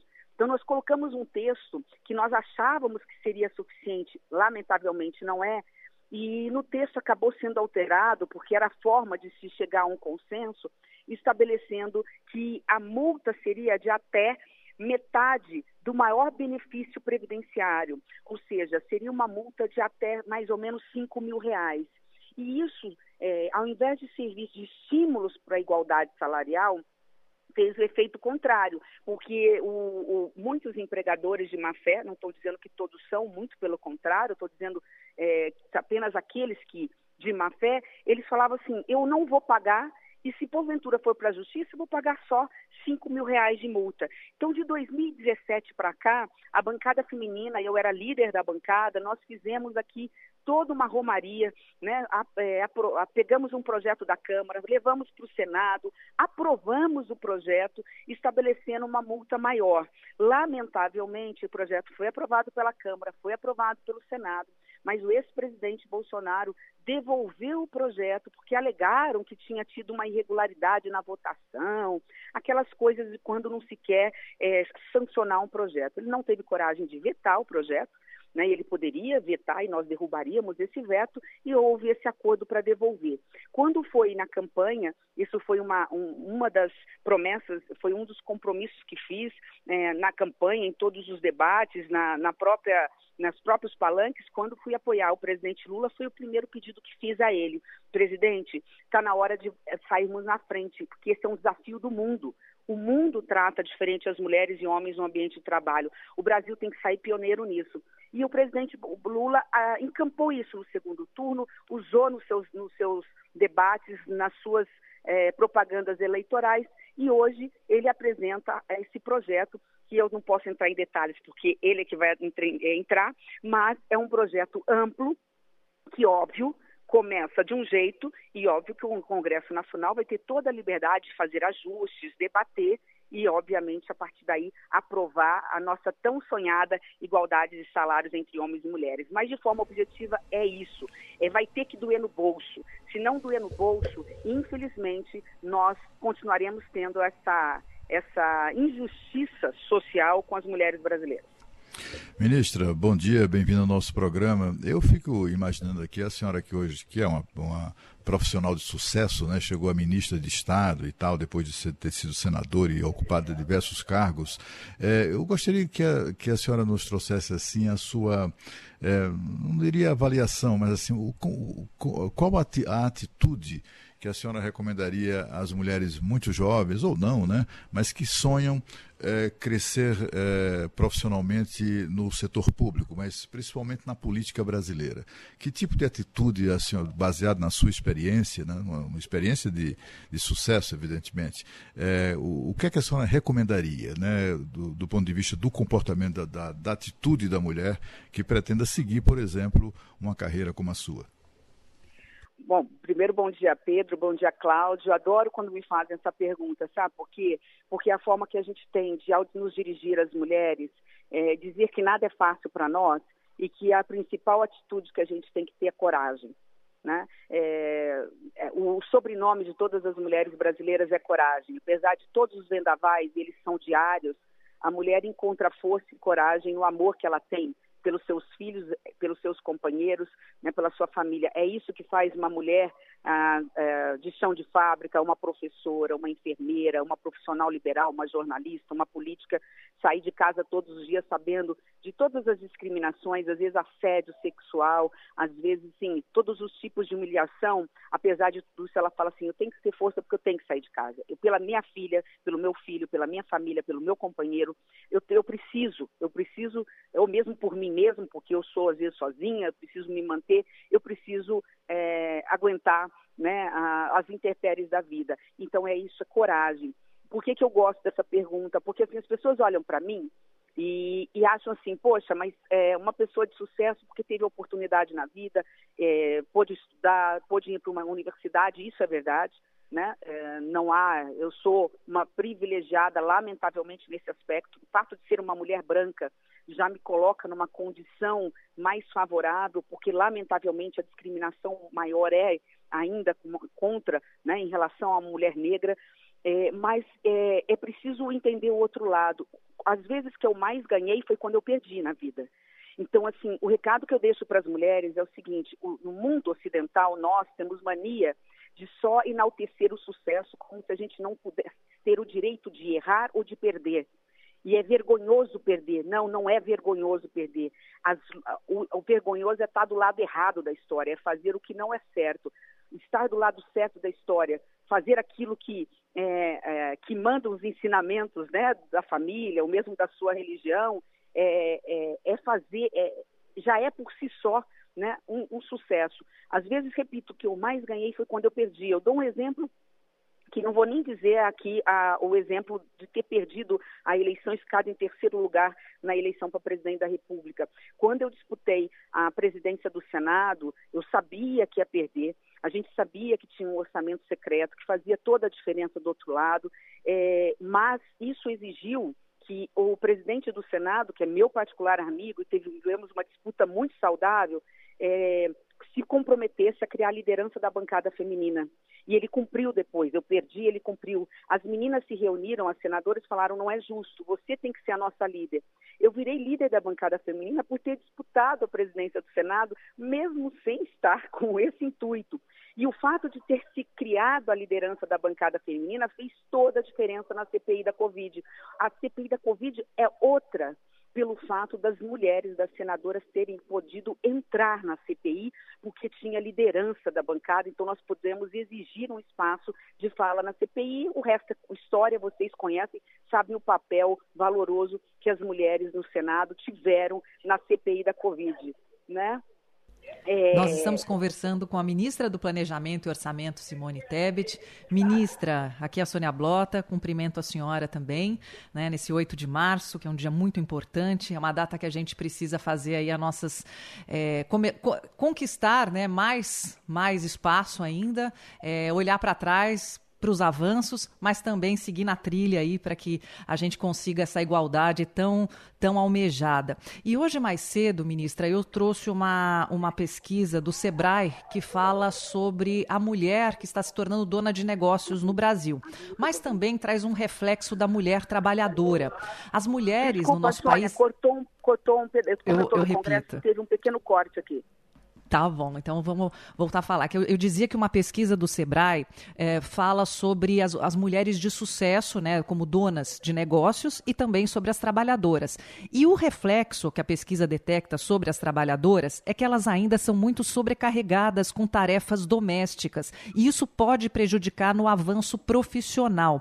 É, que, o que, que, a política pública pode fazer hoje pelas mulheres para que essas tarefas de casa, coisas que são culturais, que é ser mãe, ser dona de casa, é, enfim, às vezes muitas são mães solteiras, mas precisam avançar aí no mercado de trabalho.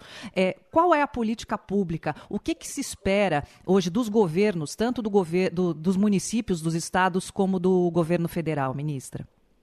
Bom, é, você tocou no assunto que é.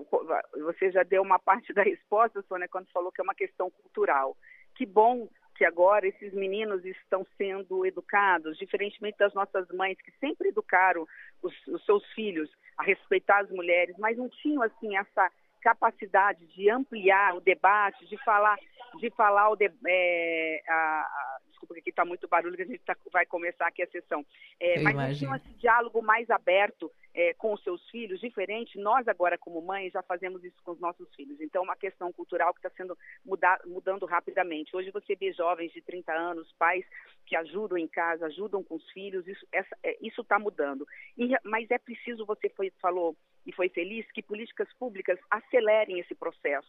Há várias ideias, como por exemplo a questão da licença parental, a licença maternidade depois se estender por mais pelo menos um mês, dois meses, para que os homens possam possam entrar com essa licença, ou mesmo a licença de quatro meses poder ser dividida, os dois primeiros meses para a mulher e os dois, os dois últimos meses para os homens, se assim for uma, um, um interesse do casal. Há uma série de, de avanços nesse sentido, de políticas públicas que precisam, obviamente, de debate com a sociedade, de audiências públicas, mas é algo que a, que, assim, a bancada feminina no Congresso Nacional tem debatido e tem discutido. E qualquer sugestão é mais do que bem-vinda.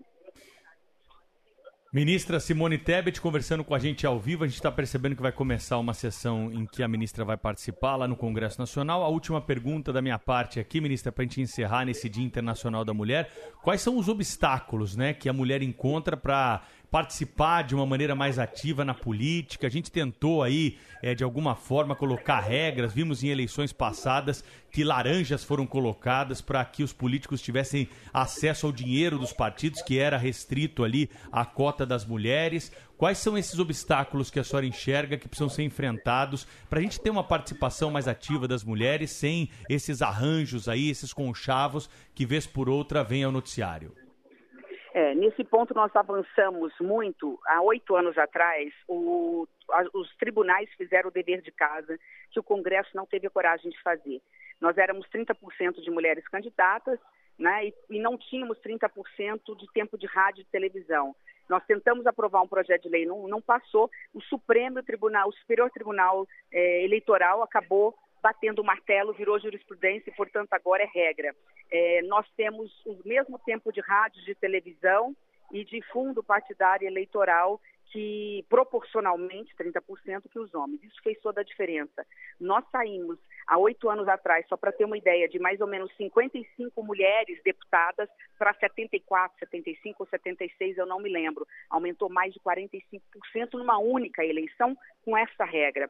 E agora, essa que é a última eleição, que foi a segunda eleição com essa regra, nós chegamos a 91 mulheres, é um número histórico, para você ver como a lei faz diferença e a lei faz, é, tem resultado.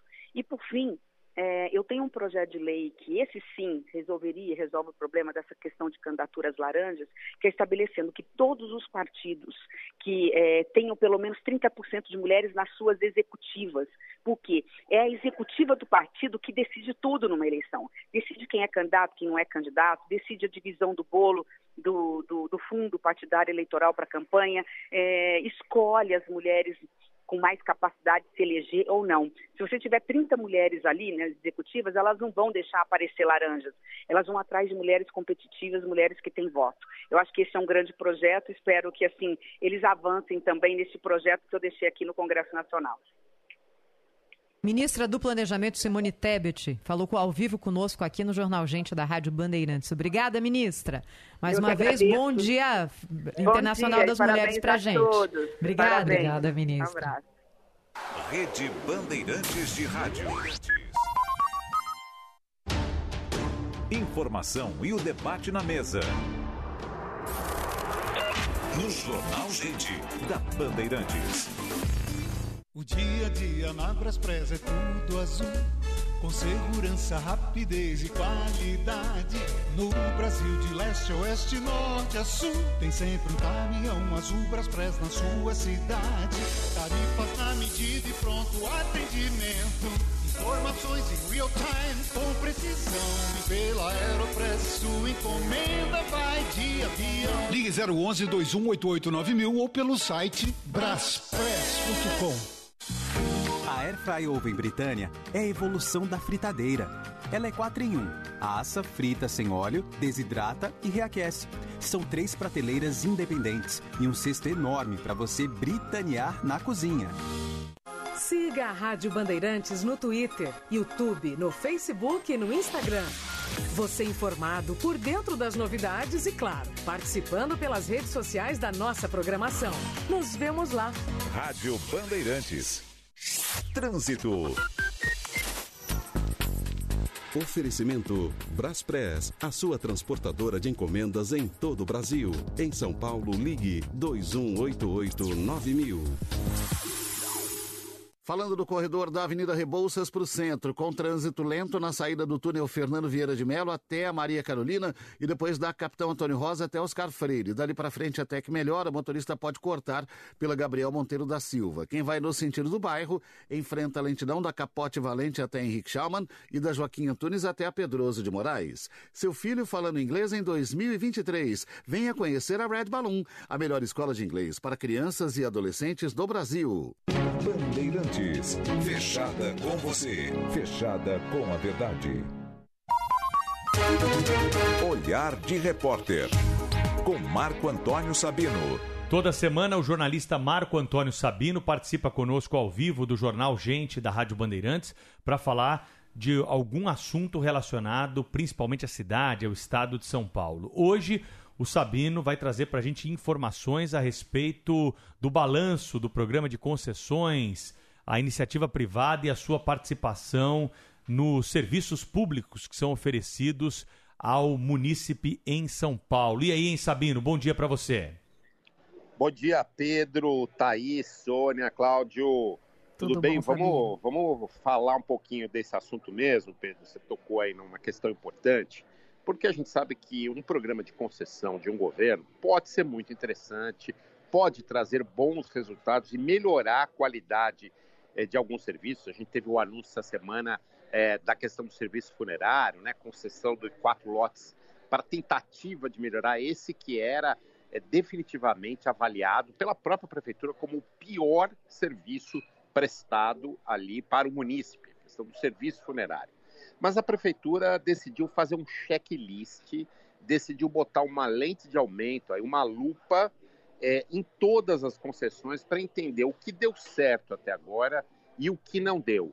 E nessas concessões, onde a avaliação for de que o saldo é negativo, a prefeitura começará a aplicar multas e multas bastante pesadas a essas empresas, esses grupos empresariais é, que ganharam a concessão. Quem está com essa responsabilidade, quem recebeu essa tarefa do prefeito e do secretário de governo Edson Aparecido, é um novo integrante da prefeitura, chegou recentemente, mas com muita experiência política em gestão pública, que é o secretário executivo da Secretaria de Governo, chama-se Clodoaldo Pelicione. Ele já passou por vários governos do PSDB. Em off, algumas avaliações preliminares. Por exemplo, se tem uma avaliação que a concessão do Ibirapuera foi uma concessão que deu certo, que efetivamente melhorou a qualidade ali do parque. Assim como se aposta muito numa melhoria da qualidade daquela região do Anhembi. A promessa, inclusive, de que a empresa francesa que ganhou a concessão construa ali uma arena multiuso, quer trazer, a prefeitura quer trazer muito evento internacional para essa arena multiuso que teria um padrão é, de primeiríssimo mundo. Mas também se tem uma avaliação ruim, por exemplo, da concessão do Vale do Engabaú, que até agora não virou. É verdade que algumas iniciativas foram tomadas ali e até o prefeito definiu também o secretário das subprefeituras, Alexandre Modonese, para tentar botar ordem, ordem ali no, no Vale do Engabaú. Outra concessão que gera dúvidas ainda, que não é totalmente bem avaliada pela prefeitura, é a concessão do Pacaembu.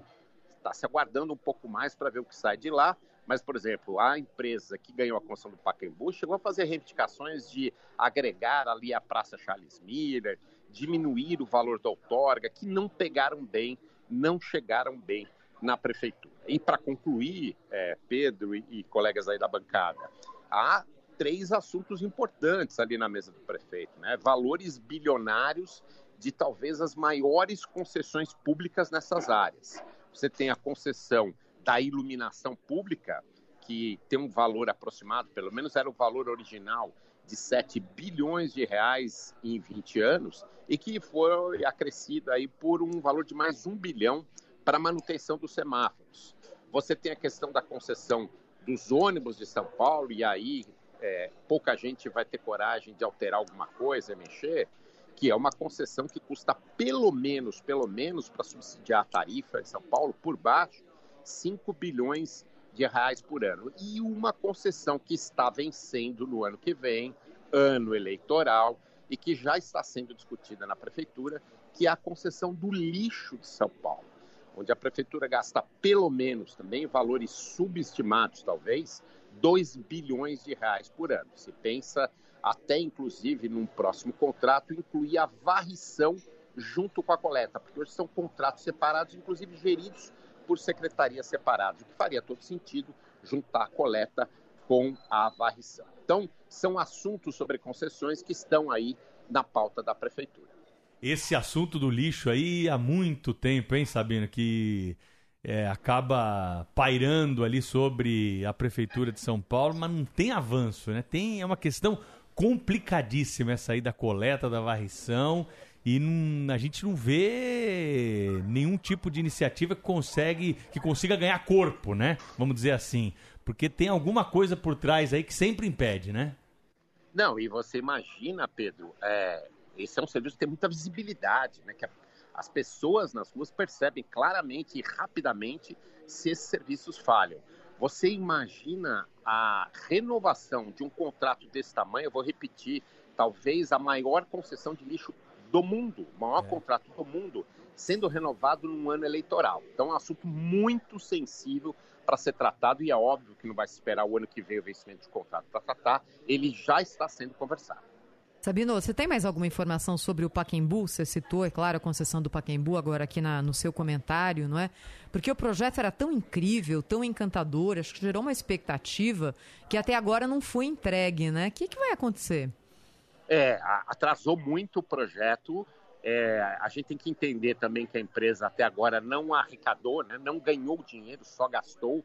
O que imagina, demanda uma capacidade de investimento grande da empresa. Mas o que chegou de forma é, ruim na prefeitura foi, primeiro, essa demora que você destaca, Thaís, e segundo, as reivindicações constantes da empresa para diminuição de valores, para agregar novas áreas. Então, isso não, não pega bem, a prefeitura não gosta muito desse tipo de conversa. Agora, você tem razão, o projeto é maravilhoso. Vamos ver que talvez essa pressão da prefeitura resulte exatamente de botar isso no trilho. Vamos esperar que sim, né, Thaís? É isso aí. Marco Antônio Sabino sempre conosco aqui no Jornal Gente da Rádio Bandeirantes. Obrigada, Sabino. Até a próxima. Obrigado. Bom dia a todos. Bom dia. Beijo. São 9 horas e 34 minutos, Thaís. Olha um carro passando aqui, ó. Conhece esse barulho? É, vai ter carro passando em São Paulo e não é só na Fórmula 1, não, Mas né? aí sem barulho, hein, Pedro? Porque é carro elétrico. É verdade, né? Um carro mais silencioso, Isso. né? Vou botar mais baixinho aqui esse carro na próxima vez. A Mayra de Jaimo foi atrás das informações da Fórmula E, que vem Opa. a São Paulo para movimentar a economia, trazer mais velocidade aqui para essa cidade que é para lá de corrida, né? Mayra, conta pra gente como é que vai ser isso aí, já tem data, onde que vai ser a Fórmula E aqui em São Paulo.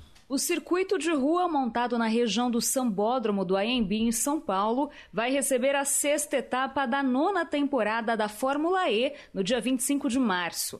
A capital paulista será a primeira cidade brasileira a sediar uma corrida da categoria. Na Fórmula E, competem carros exclusivamente elétricos a uma velocidade superior a 300 km por hora. Segundo o prefeito de São Paulo, o evento vai movimentar 300 milhões de reais e gerar 3 mil empregos. O investimento público será de 38 milhões de reais neste primeiro dos cinco anos de contrato ressalta Ricardo Nunes. É o investimento é, inicial por conta de toda a estrutura, a movimentação financeira de 300 milhões é, de reais e a geração de 3 mil empregos. Então, a prefeitura entendeu importante fazer esse evento, até por conta da gente manter a cidade como uma, das cidades do mundo com os grandes eventos, eventos automobilísticos, eventos culturais, eventos artísticos, tem ajudado muito a cidade na geração de emprego, que é a grande e a melhor ação para a diminuição da desigualdade social. As primeiras cinco etapas do campeonato foram acirradas. O alemão Pascal Varlen, da Tag Porsche, lidera a competição. Na sequência estão Jake Dennis, da Andretti, e Jean-Eric Vergne, da DS Penske. O grid conta com dois brasileiros. Um deles é o Lucas de Grace, da Mahindra Racing, um dos principais pilotos da história da categoria e campeão da terceira temporada. Ele avaliou para a reportagem da Rádio Bandeirantes o circuito da prova, que passa pelo sambódromo do AMB. Pelo que eu vi aqui, todas as estruturas, o traçado, a pista, é, tem uma condição excelente e vai, vai, estão bem adiantados os, os, trabalhos, porque a corrida só é daqui três semanas e mesmo assim é, a pista já está já dá para ver ela, ela, sendo montada.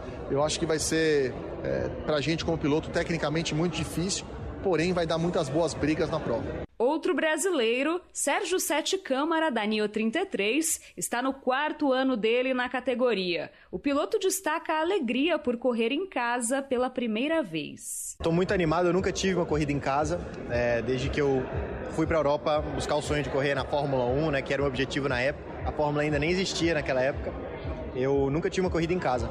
É, os campeonatos não vinham para cá, Fórmula 3, Fórmula 2. Então é uma, uma coisa inédita para mim, eu estou muito animado, acho que vai ser uma coisa, uma, uma corrida especial. O circuito do AMB já foi usado pela Fórmula Indy com um trecho que percorria a marginal do Tietê. Para diminuir os impactos sobre o trânsito da cidade, o traçado foi redesenhado para passar pela Avenida Olavo Fontoura, que já está sendo recapeada. Os ingressos para o Julius Bar São Paulo EPRIX 2023 já estão à venda e podem ser adquiridos através do site eventim.com.br. A Prefeitura vai disponibilizar cinco ônibus elétricos que vão fazer o trajeto entre o terminal do Tietê e o Sambódromo gratuitamente ao longo do dia. A corrida do dia 25 terá cobertura completa do Grupo Bandeirantes. Bandeirada com Reginaldo Leme. Oferecimento ArcelorMittal, aços inteligentes para as pessoas e o planeta.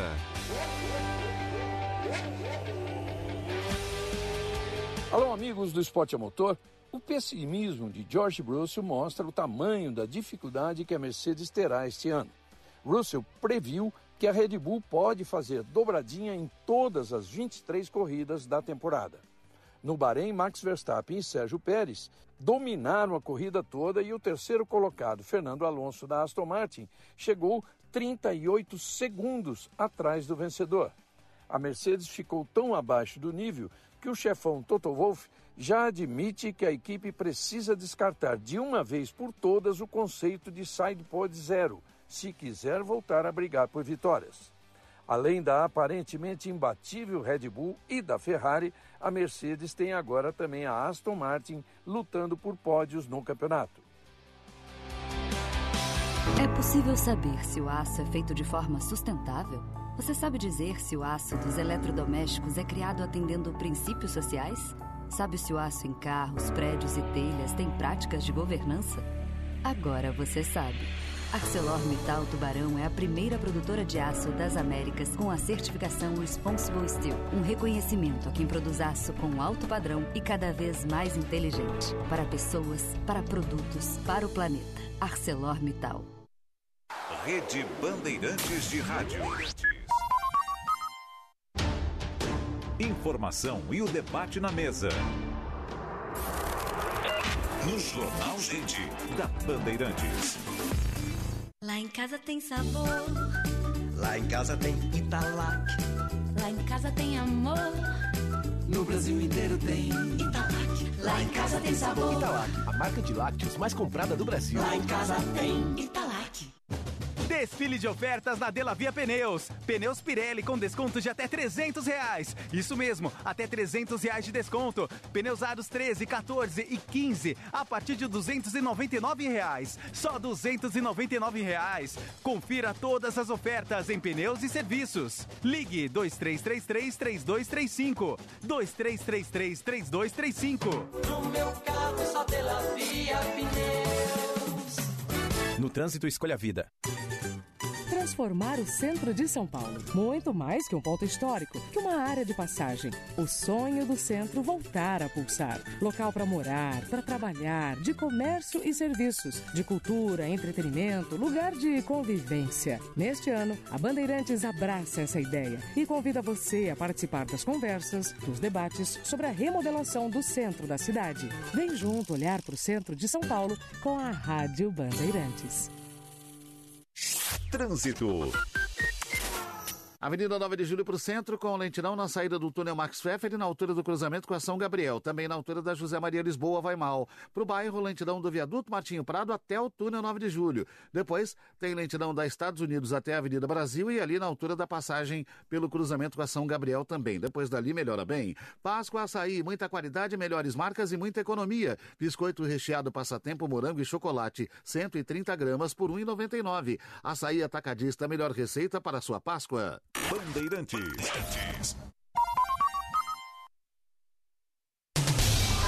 Estradas.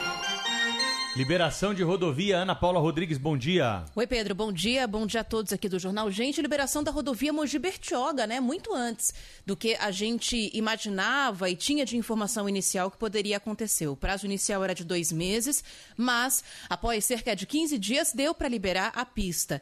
Isso porque as equipes do governo de São Paulo que trabalharam ali nessa rodovia, que é uma das principais ligações do interior do estado com o litoral norte, focaram o trabalho na reconstrução da pista pista que foi destruída por deslizamentos de terra que atingiram toda essa região durante o período do carnaval. Agora, obras complementares terão que ser feitas para que todo esse trecho na altura de Biritiba Mirim, que é próximo da serra ali da Mogi Bertioga, possa de fato ficar mais seguro, para evitar novos deslizamentos, quedas de barreira e de árvores ali no trecho. A gente tem a fala inclusive da secretária de Meio Ambiente, Infraestrutura e Logística, a Natália Rezende, explicando exatamente isso. Foi um estrago muito grande. Né? Então aqui foi uma foi a reconstrução total da pista, um novo sistema de drenagem, um muro de arrimo. O que, que é isso? É, é, um muro que faz a contenção, que é isso que a gente vai, é, vai começar a fazer mais agora, tá? E reforço dos muros existentes. Bom, então essas obras é, complementares começam a partir de agora. O projeto total deve ser concluído em até 180 dias, com investimento previsto para 9 milhões e 400 mil reais. Em tudo isso, melhoria dos, é, das galerias de serviços pluviais, implantação de um novo sistema de drenagem e construção de um muro de arrimo para sustentação dessa terra ali na lateral da pista. Até que foi rápido, não é, Nana? No, no, primeiro momento, se falava em meses com a possibilidade da Mogi Bertioga interditada. É claro que ainda numa situação precária, mas pelo menos já volta a operar plenamente. É né? isso aí. As obras, no fim das contas, vão durar seis meses mesmo, mas focaram primeiro em liberar a pista. E agora, com a pista aberta para o trânsito, vão fazer as obras no, na lateral da rodovia, o que não impede a viagem do motorista. E é fundamental para quem mora em Mogi das Cruzes e Bertioga, né? Porque senão você tem que dar uma volta do tamanho do mundo pela Exatamente. Tamoios ou pelo sistema Anchieta Imigrantes. Valeu, Ana. Valeu. Rede Bandeirantes de Rádio. Repórter Bandeirantes é um oferecimento de Grupo Souza Lima. Eficiência em Segurança e Serviços. Repórter Bandeirantes. 9 horas 45 minutos, repórter Bandeirantes no ar e vamos começar por Brasília com o Rafael Procópio. O ministro do STF, Alexandre de Moraes, autorizou a participação do ex-ministro Anderson Torres na CPI da Câmara Legislativa do Distrito Federal, que apura os atos criminosos dos dias 12 de dezembro do ano passado e de 8 de janeiro. No entanto, Moraes também garantiu o direito de Torres permanecer em silêncio durante o depoimento. O pedido de participação do ex-ministro foi feito pelo presidente da CPI no DF, o deputado Chico Vigilante, do PT. A participação de Torres na comissão está prevista para esta quinta-feira e será o segundo dia de oitivas da CPI. Antes dele, irá depor Marília Ferreira Alencar, ex-subsecretária de Inteligência da Secretaria de Segurança Pública do Distrito Federal. Na última quinta-feira, os deputados ouviram por quase quatro horas o delegado Fernando de Souza Oliveira, que era o titular da segurança pública da capital do país durante os atos de 8 de janeiro. Na ocasião, Anderson Torres não estava mais em solo brasileiro. Entre outras afirmações, Fernando declarou que estava há cinco dias no cargo, que nunca tinha conversado com o governador Ibanez Rocha até um dia antes dos atos e que um plano integrado de segurança foi produzido e aceito pelas forças de segurança no dia 6 de janeiro, mas não soube responder o porquê a Polícia Militar não cumpriu. Obrigada, Rafael. E o presidente da Argentina anuncia um pacote de medidas para combater o aumento da violência em Rosário. Entre as ações anunciadas por Alberto Fernandes estão o envio de 1.400 agentes federais e a instalação de câmeras de reconhecimento facial, além da criação de uma central de fiscalização financeira que vai ajudar a combater a lavagem de dinheiro vindo do tráfico de drogas. A situação da cidade ganhou repercussão internacional na semana passada, quando homens atiraram no mercado da família de Lionel Messi. Os bandidos também deixaram uma ameaça escrita para o argentino no estabelecimento dos sogros do jogador. Em outro ataque, uma menina foi morta após atiradores invadirem uma festa de aniversário. Para os investigadores locais, o motivo da escalada na violência em Rosário é a disputa pelo controle do tráfico na região. E agora são 9 horas e 48 minutos. O negócio é o seguinte: a solução completa para o seu negócio é a Souza Lima. E com a Souza Lima, o negócio é inovação. E aqui não tem esse negócio de ser tudo igual, não. As soluções são sob medida, de segurança, limpeza e outros serviços. E é um ótimo negócio em valores, sempre alinhado aos valores do seu negócio. E esse negócio de terceirização deixa que a gente resolve. O nosso negócio é fazer o seu negócio melhor. Negócio fechado? Grupo Souza Lima. Soluções completas para o seu negócio. Quem ama vencer se joga no Esportes da Sorte. As melhores cotações do mercado, as maiores ligas do mundo e uma diversidade incrível de jogos online. Tudo para você poder se divertir a qualquer hora e em qualquer lugar. E sabe qual é a melhor parte? Só nele você tem saques diários ilimitados, além de palpites a partir de um real. É isso aí, saque quantas vezes quiser no mesmo dia, sem gastar quase nada. A sorte está te esperando, basta acreditar. Então vem, Esportes da Sorte sorte. A gente aposta em você.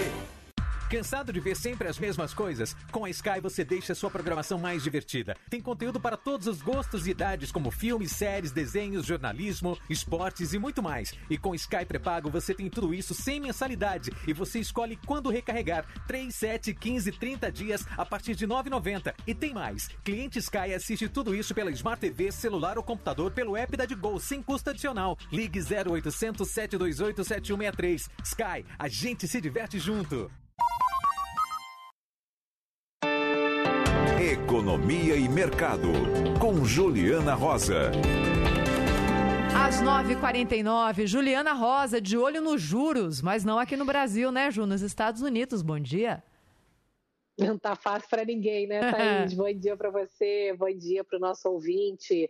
Olha, o cenário nos Estados Unidos está mudando de forma rápida e o discurso do presidente do Banco Central americano deixa nós, países emergentes, em situação bastante delicada, viu? Os Estados Unidos estão avisando que vão precisar subir mais os juros, já perto dos 6% podem chegar, saiu de zero, perto de zero para hoje em torno de 4,5, 4,75, vão continuar subindo.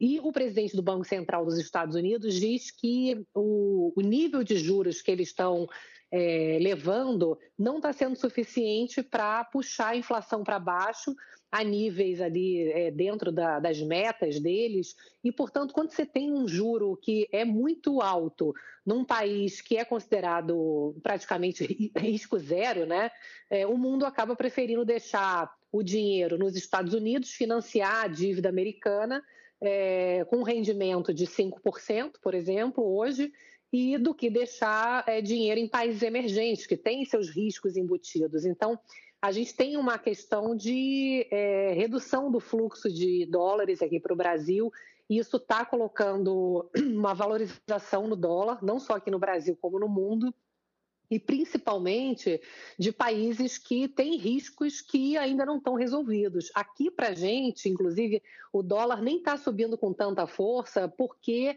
há uma perspectiva de que o governo apresente nos próximos dias as novas regras fiscais. Então, a expectativa é que um, um, plano oficial aprovado pelo Congresso de compromisso com a estabilidade da dívida do Brasil possa fazer com que o real se fortaleça. Então, isso minimiza é, efeitos de alta muito forte do dólar e efeitos na nossa inflação. É, por outro lado, Thaís, tem também, é, além dessa questão fiscal, é, uma preocupação muito grande hoje pelo fato do, da gente estar. Tá com juro ainda assim muito mais alto né, do que a média mundial, inclusive de países emergentes, porque temos questões próprias de inflação, mas tem é, nesse momento também uma discussão que vai tomando força, que é o fato de que é, o Brasil está com uma dificuldade de crédito. É, ontem saiu um relatório de um fundo grande aqui no Brasil, da Verde Asset, dizendo que há é, sinais incipientes, mas há sinais de crise de crédito aqui no Brasil. Pequenas empresas, microempresas, é, pessoas estão com dificuldade de terem seu crédito aprovado nos bancos. Os bancos estão segurando dinheiro, então, quando conseguem, oferecem a dinheiro ao, ao custo muito caro e muita gente com a corda no pescoço, endividado. Então, tem essa discussão também muito grande, Thaís, hoje, de qual é a efetividade de juro no, no mundo, né? não só aqui no Brasil, porque é, o que parece, Thaís, pelo que traduzindo um pouco o economês, aqui na discussão no Brasil, mas nos Estados Unidos e na Europa também, é, o nível de juros que funcionava antes da pandemia não está sendo suficiente para agora é, houve uma mudança de paradigmas, de cálculos matemáticos que não se encaixam nessa realidade atual pós-pandemia. Então, há uma preocupação de juros que podem acabar trazendo muito dano, por exemplo, ao crescimento e pouco para combate à inflação. Qual é o nível de juros hoje? É uma discussão mundial que faz o equilíbrio entre oferta e demanda para poder equilibrar a inflação. Thaís, a sensação que eu tenho é que está todo mundo trocando pneu com carro andando. Há uma é, desorganização ainda muito grande na economia mundial e aqui temos que fazer o nosso dever de casa, mas também temos que fazer políticas públicas urgentes, como Desenrola, aquele programa que o governo está para anunciar, para ajudar as pessoas a pagarem dívidas. E isso é urgente, políticas públicas específicas, principalmente para empresas pequenas que normalmente têm dificuldade de acesso a crédito. E muita gente com nome sujo, com é, dificuldade de, quitar suas dívidas, Thaís. Então, é, é urgente que o governo esteja muito atento e rápido para minimizar esse cenário internacional que não é favorável para nós, países emergentes, nesse momento. É, é interessante isso que você coloca, não é, Juliana? Que pode ter surgido na economia mundial um novo patamar, aquilo que funcionava antes da pandemia, como política de juros altos, enfim. Hoje ou não funciona, ou tem tanto efeito ruim também, que acaba se colocando na balança, né, Ju?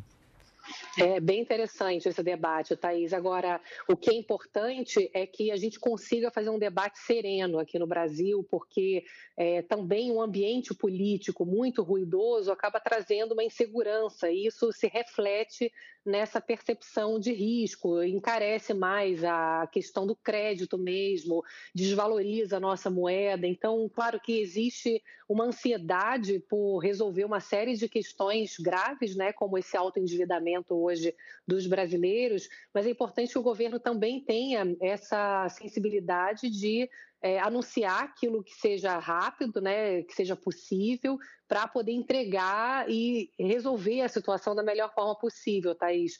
Porque também esses debates públicos muito de ataques né, a instituições e tal, se acaba ao invés de melhorar a situação, trazendo mais ruído, mais incerteza.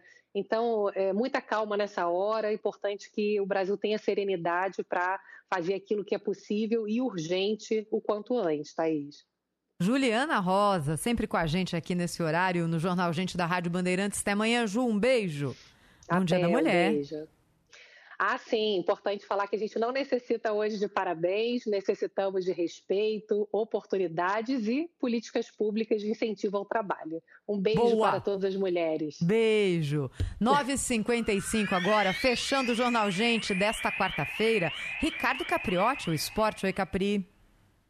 Tudo bem, Thaís? Bom dia a você, a todo mundo que está com a gente. Um feliz dia da mulher para você, Thaís, para Sônia e para todas as mulheres que estão nos acompanhando nesta quarta-feira. Vamos falar aqui de futebol e vamos falar da nossa transmissão de hoje. Campeonato Carioca, atenção, hein? Torcedor do Flamengo. Tem muito torcedor do Flamengo em São Paulo, é, no estado de São Paulo e no Brasil inteiro e no mundo. Então hoje teremos Fla-Flu pela Taça Guanabara e a Rádio Bandeirantes vai transmitir esse jogo com João Paulo Capelanes às 9h10 da noite. A gente já abre a nossa transmissão às 8 horas e é um jogo importante porque nós estamos em fase de definição da Taça Guanabara. Os times estão lutando aí pela fase semifinal. O Flamengo é o líder da Taça Guanabara com 23 pontos. O Fluminense vem logo atrás com 22, o Vasco é o terceiro colocado com 20 pontos e o Volta Redonda hoje é o quarto colocado com 19. O Botafogo está tentando aí, mas não depende mais das próprias forças se encaixar entre os quatro. O Botafogo tem 19 pontos, vai jogar hoje também, a gente vai ficar de olho.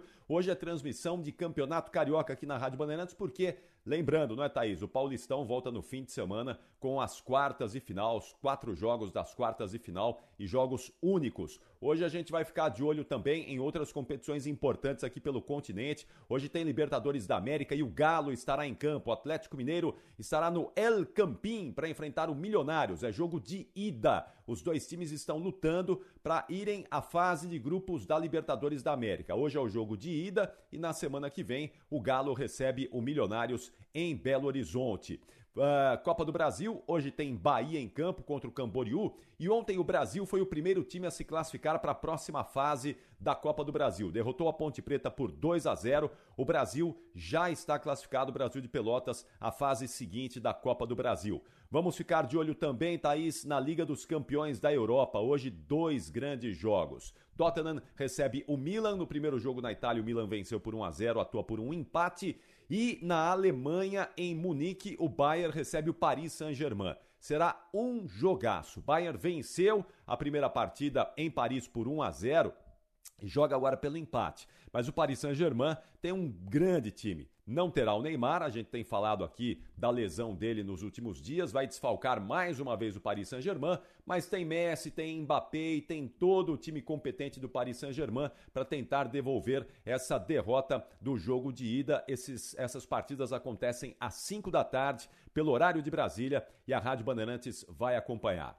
Tá aí, só para a gente fechar com uma informação aqui do Campeonato Paulista, porque é, ontem surgiu com muita força a informação de que o São Bento eh, poderia solicitar, pedir, poderia não, solicitou à Federação Paulista de Futebol o rebaixamento da portuguesa, usando ali uma, uh, um artigo do regulamento das competições. Mas a federação já definiu que o São Bento não vai uh, ficar com o lugar da Portuguesa. A Portuguesa estará mantida na Série A do Campeonato Paulista e o São Bento está rebaixado. É que o São Bento usou um artigo ali. Se a gente for olhar friamente o regulamento da Federação Paulista de Futebol, o São Bento tem razão na reclamação. Porém, a federação já disse o seguinte para o São Bento: ó, não tem o que reclamar. Portuguesa está garantida na Série A1 do Campeonato Paulista no ano que vem e vocês vão jogar a Série A2. Então, para o torcedor da Lusa já ficar mais tranquilo, a federação já se manifestou e dificilmente o São Bento procurará a justiça para tentar os seus direitos, porque a federação já sinalizou para o time de Sorocaba que ela não tem do que reclamar. Mas, ó. Se olhar o regulamento direitinho, dá para reclamar sim, viu, Thaís?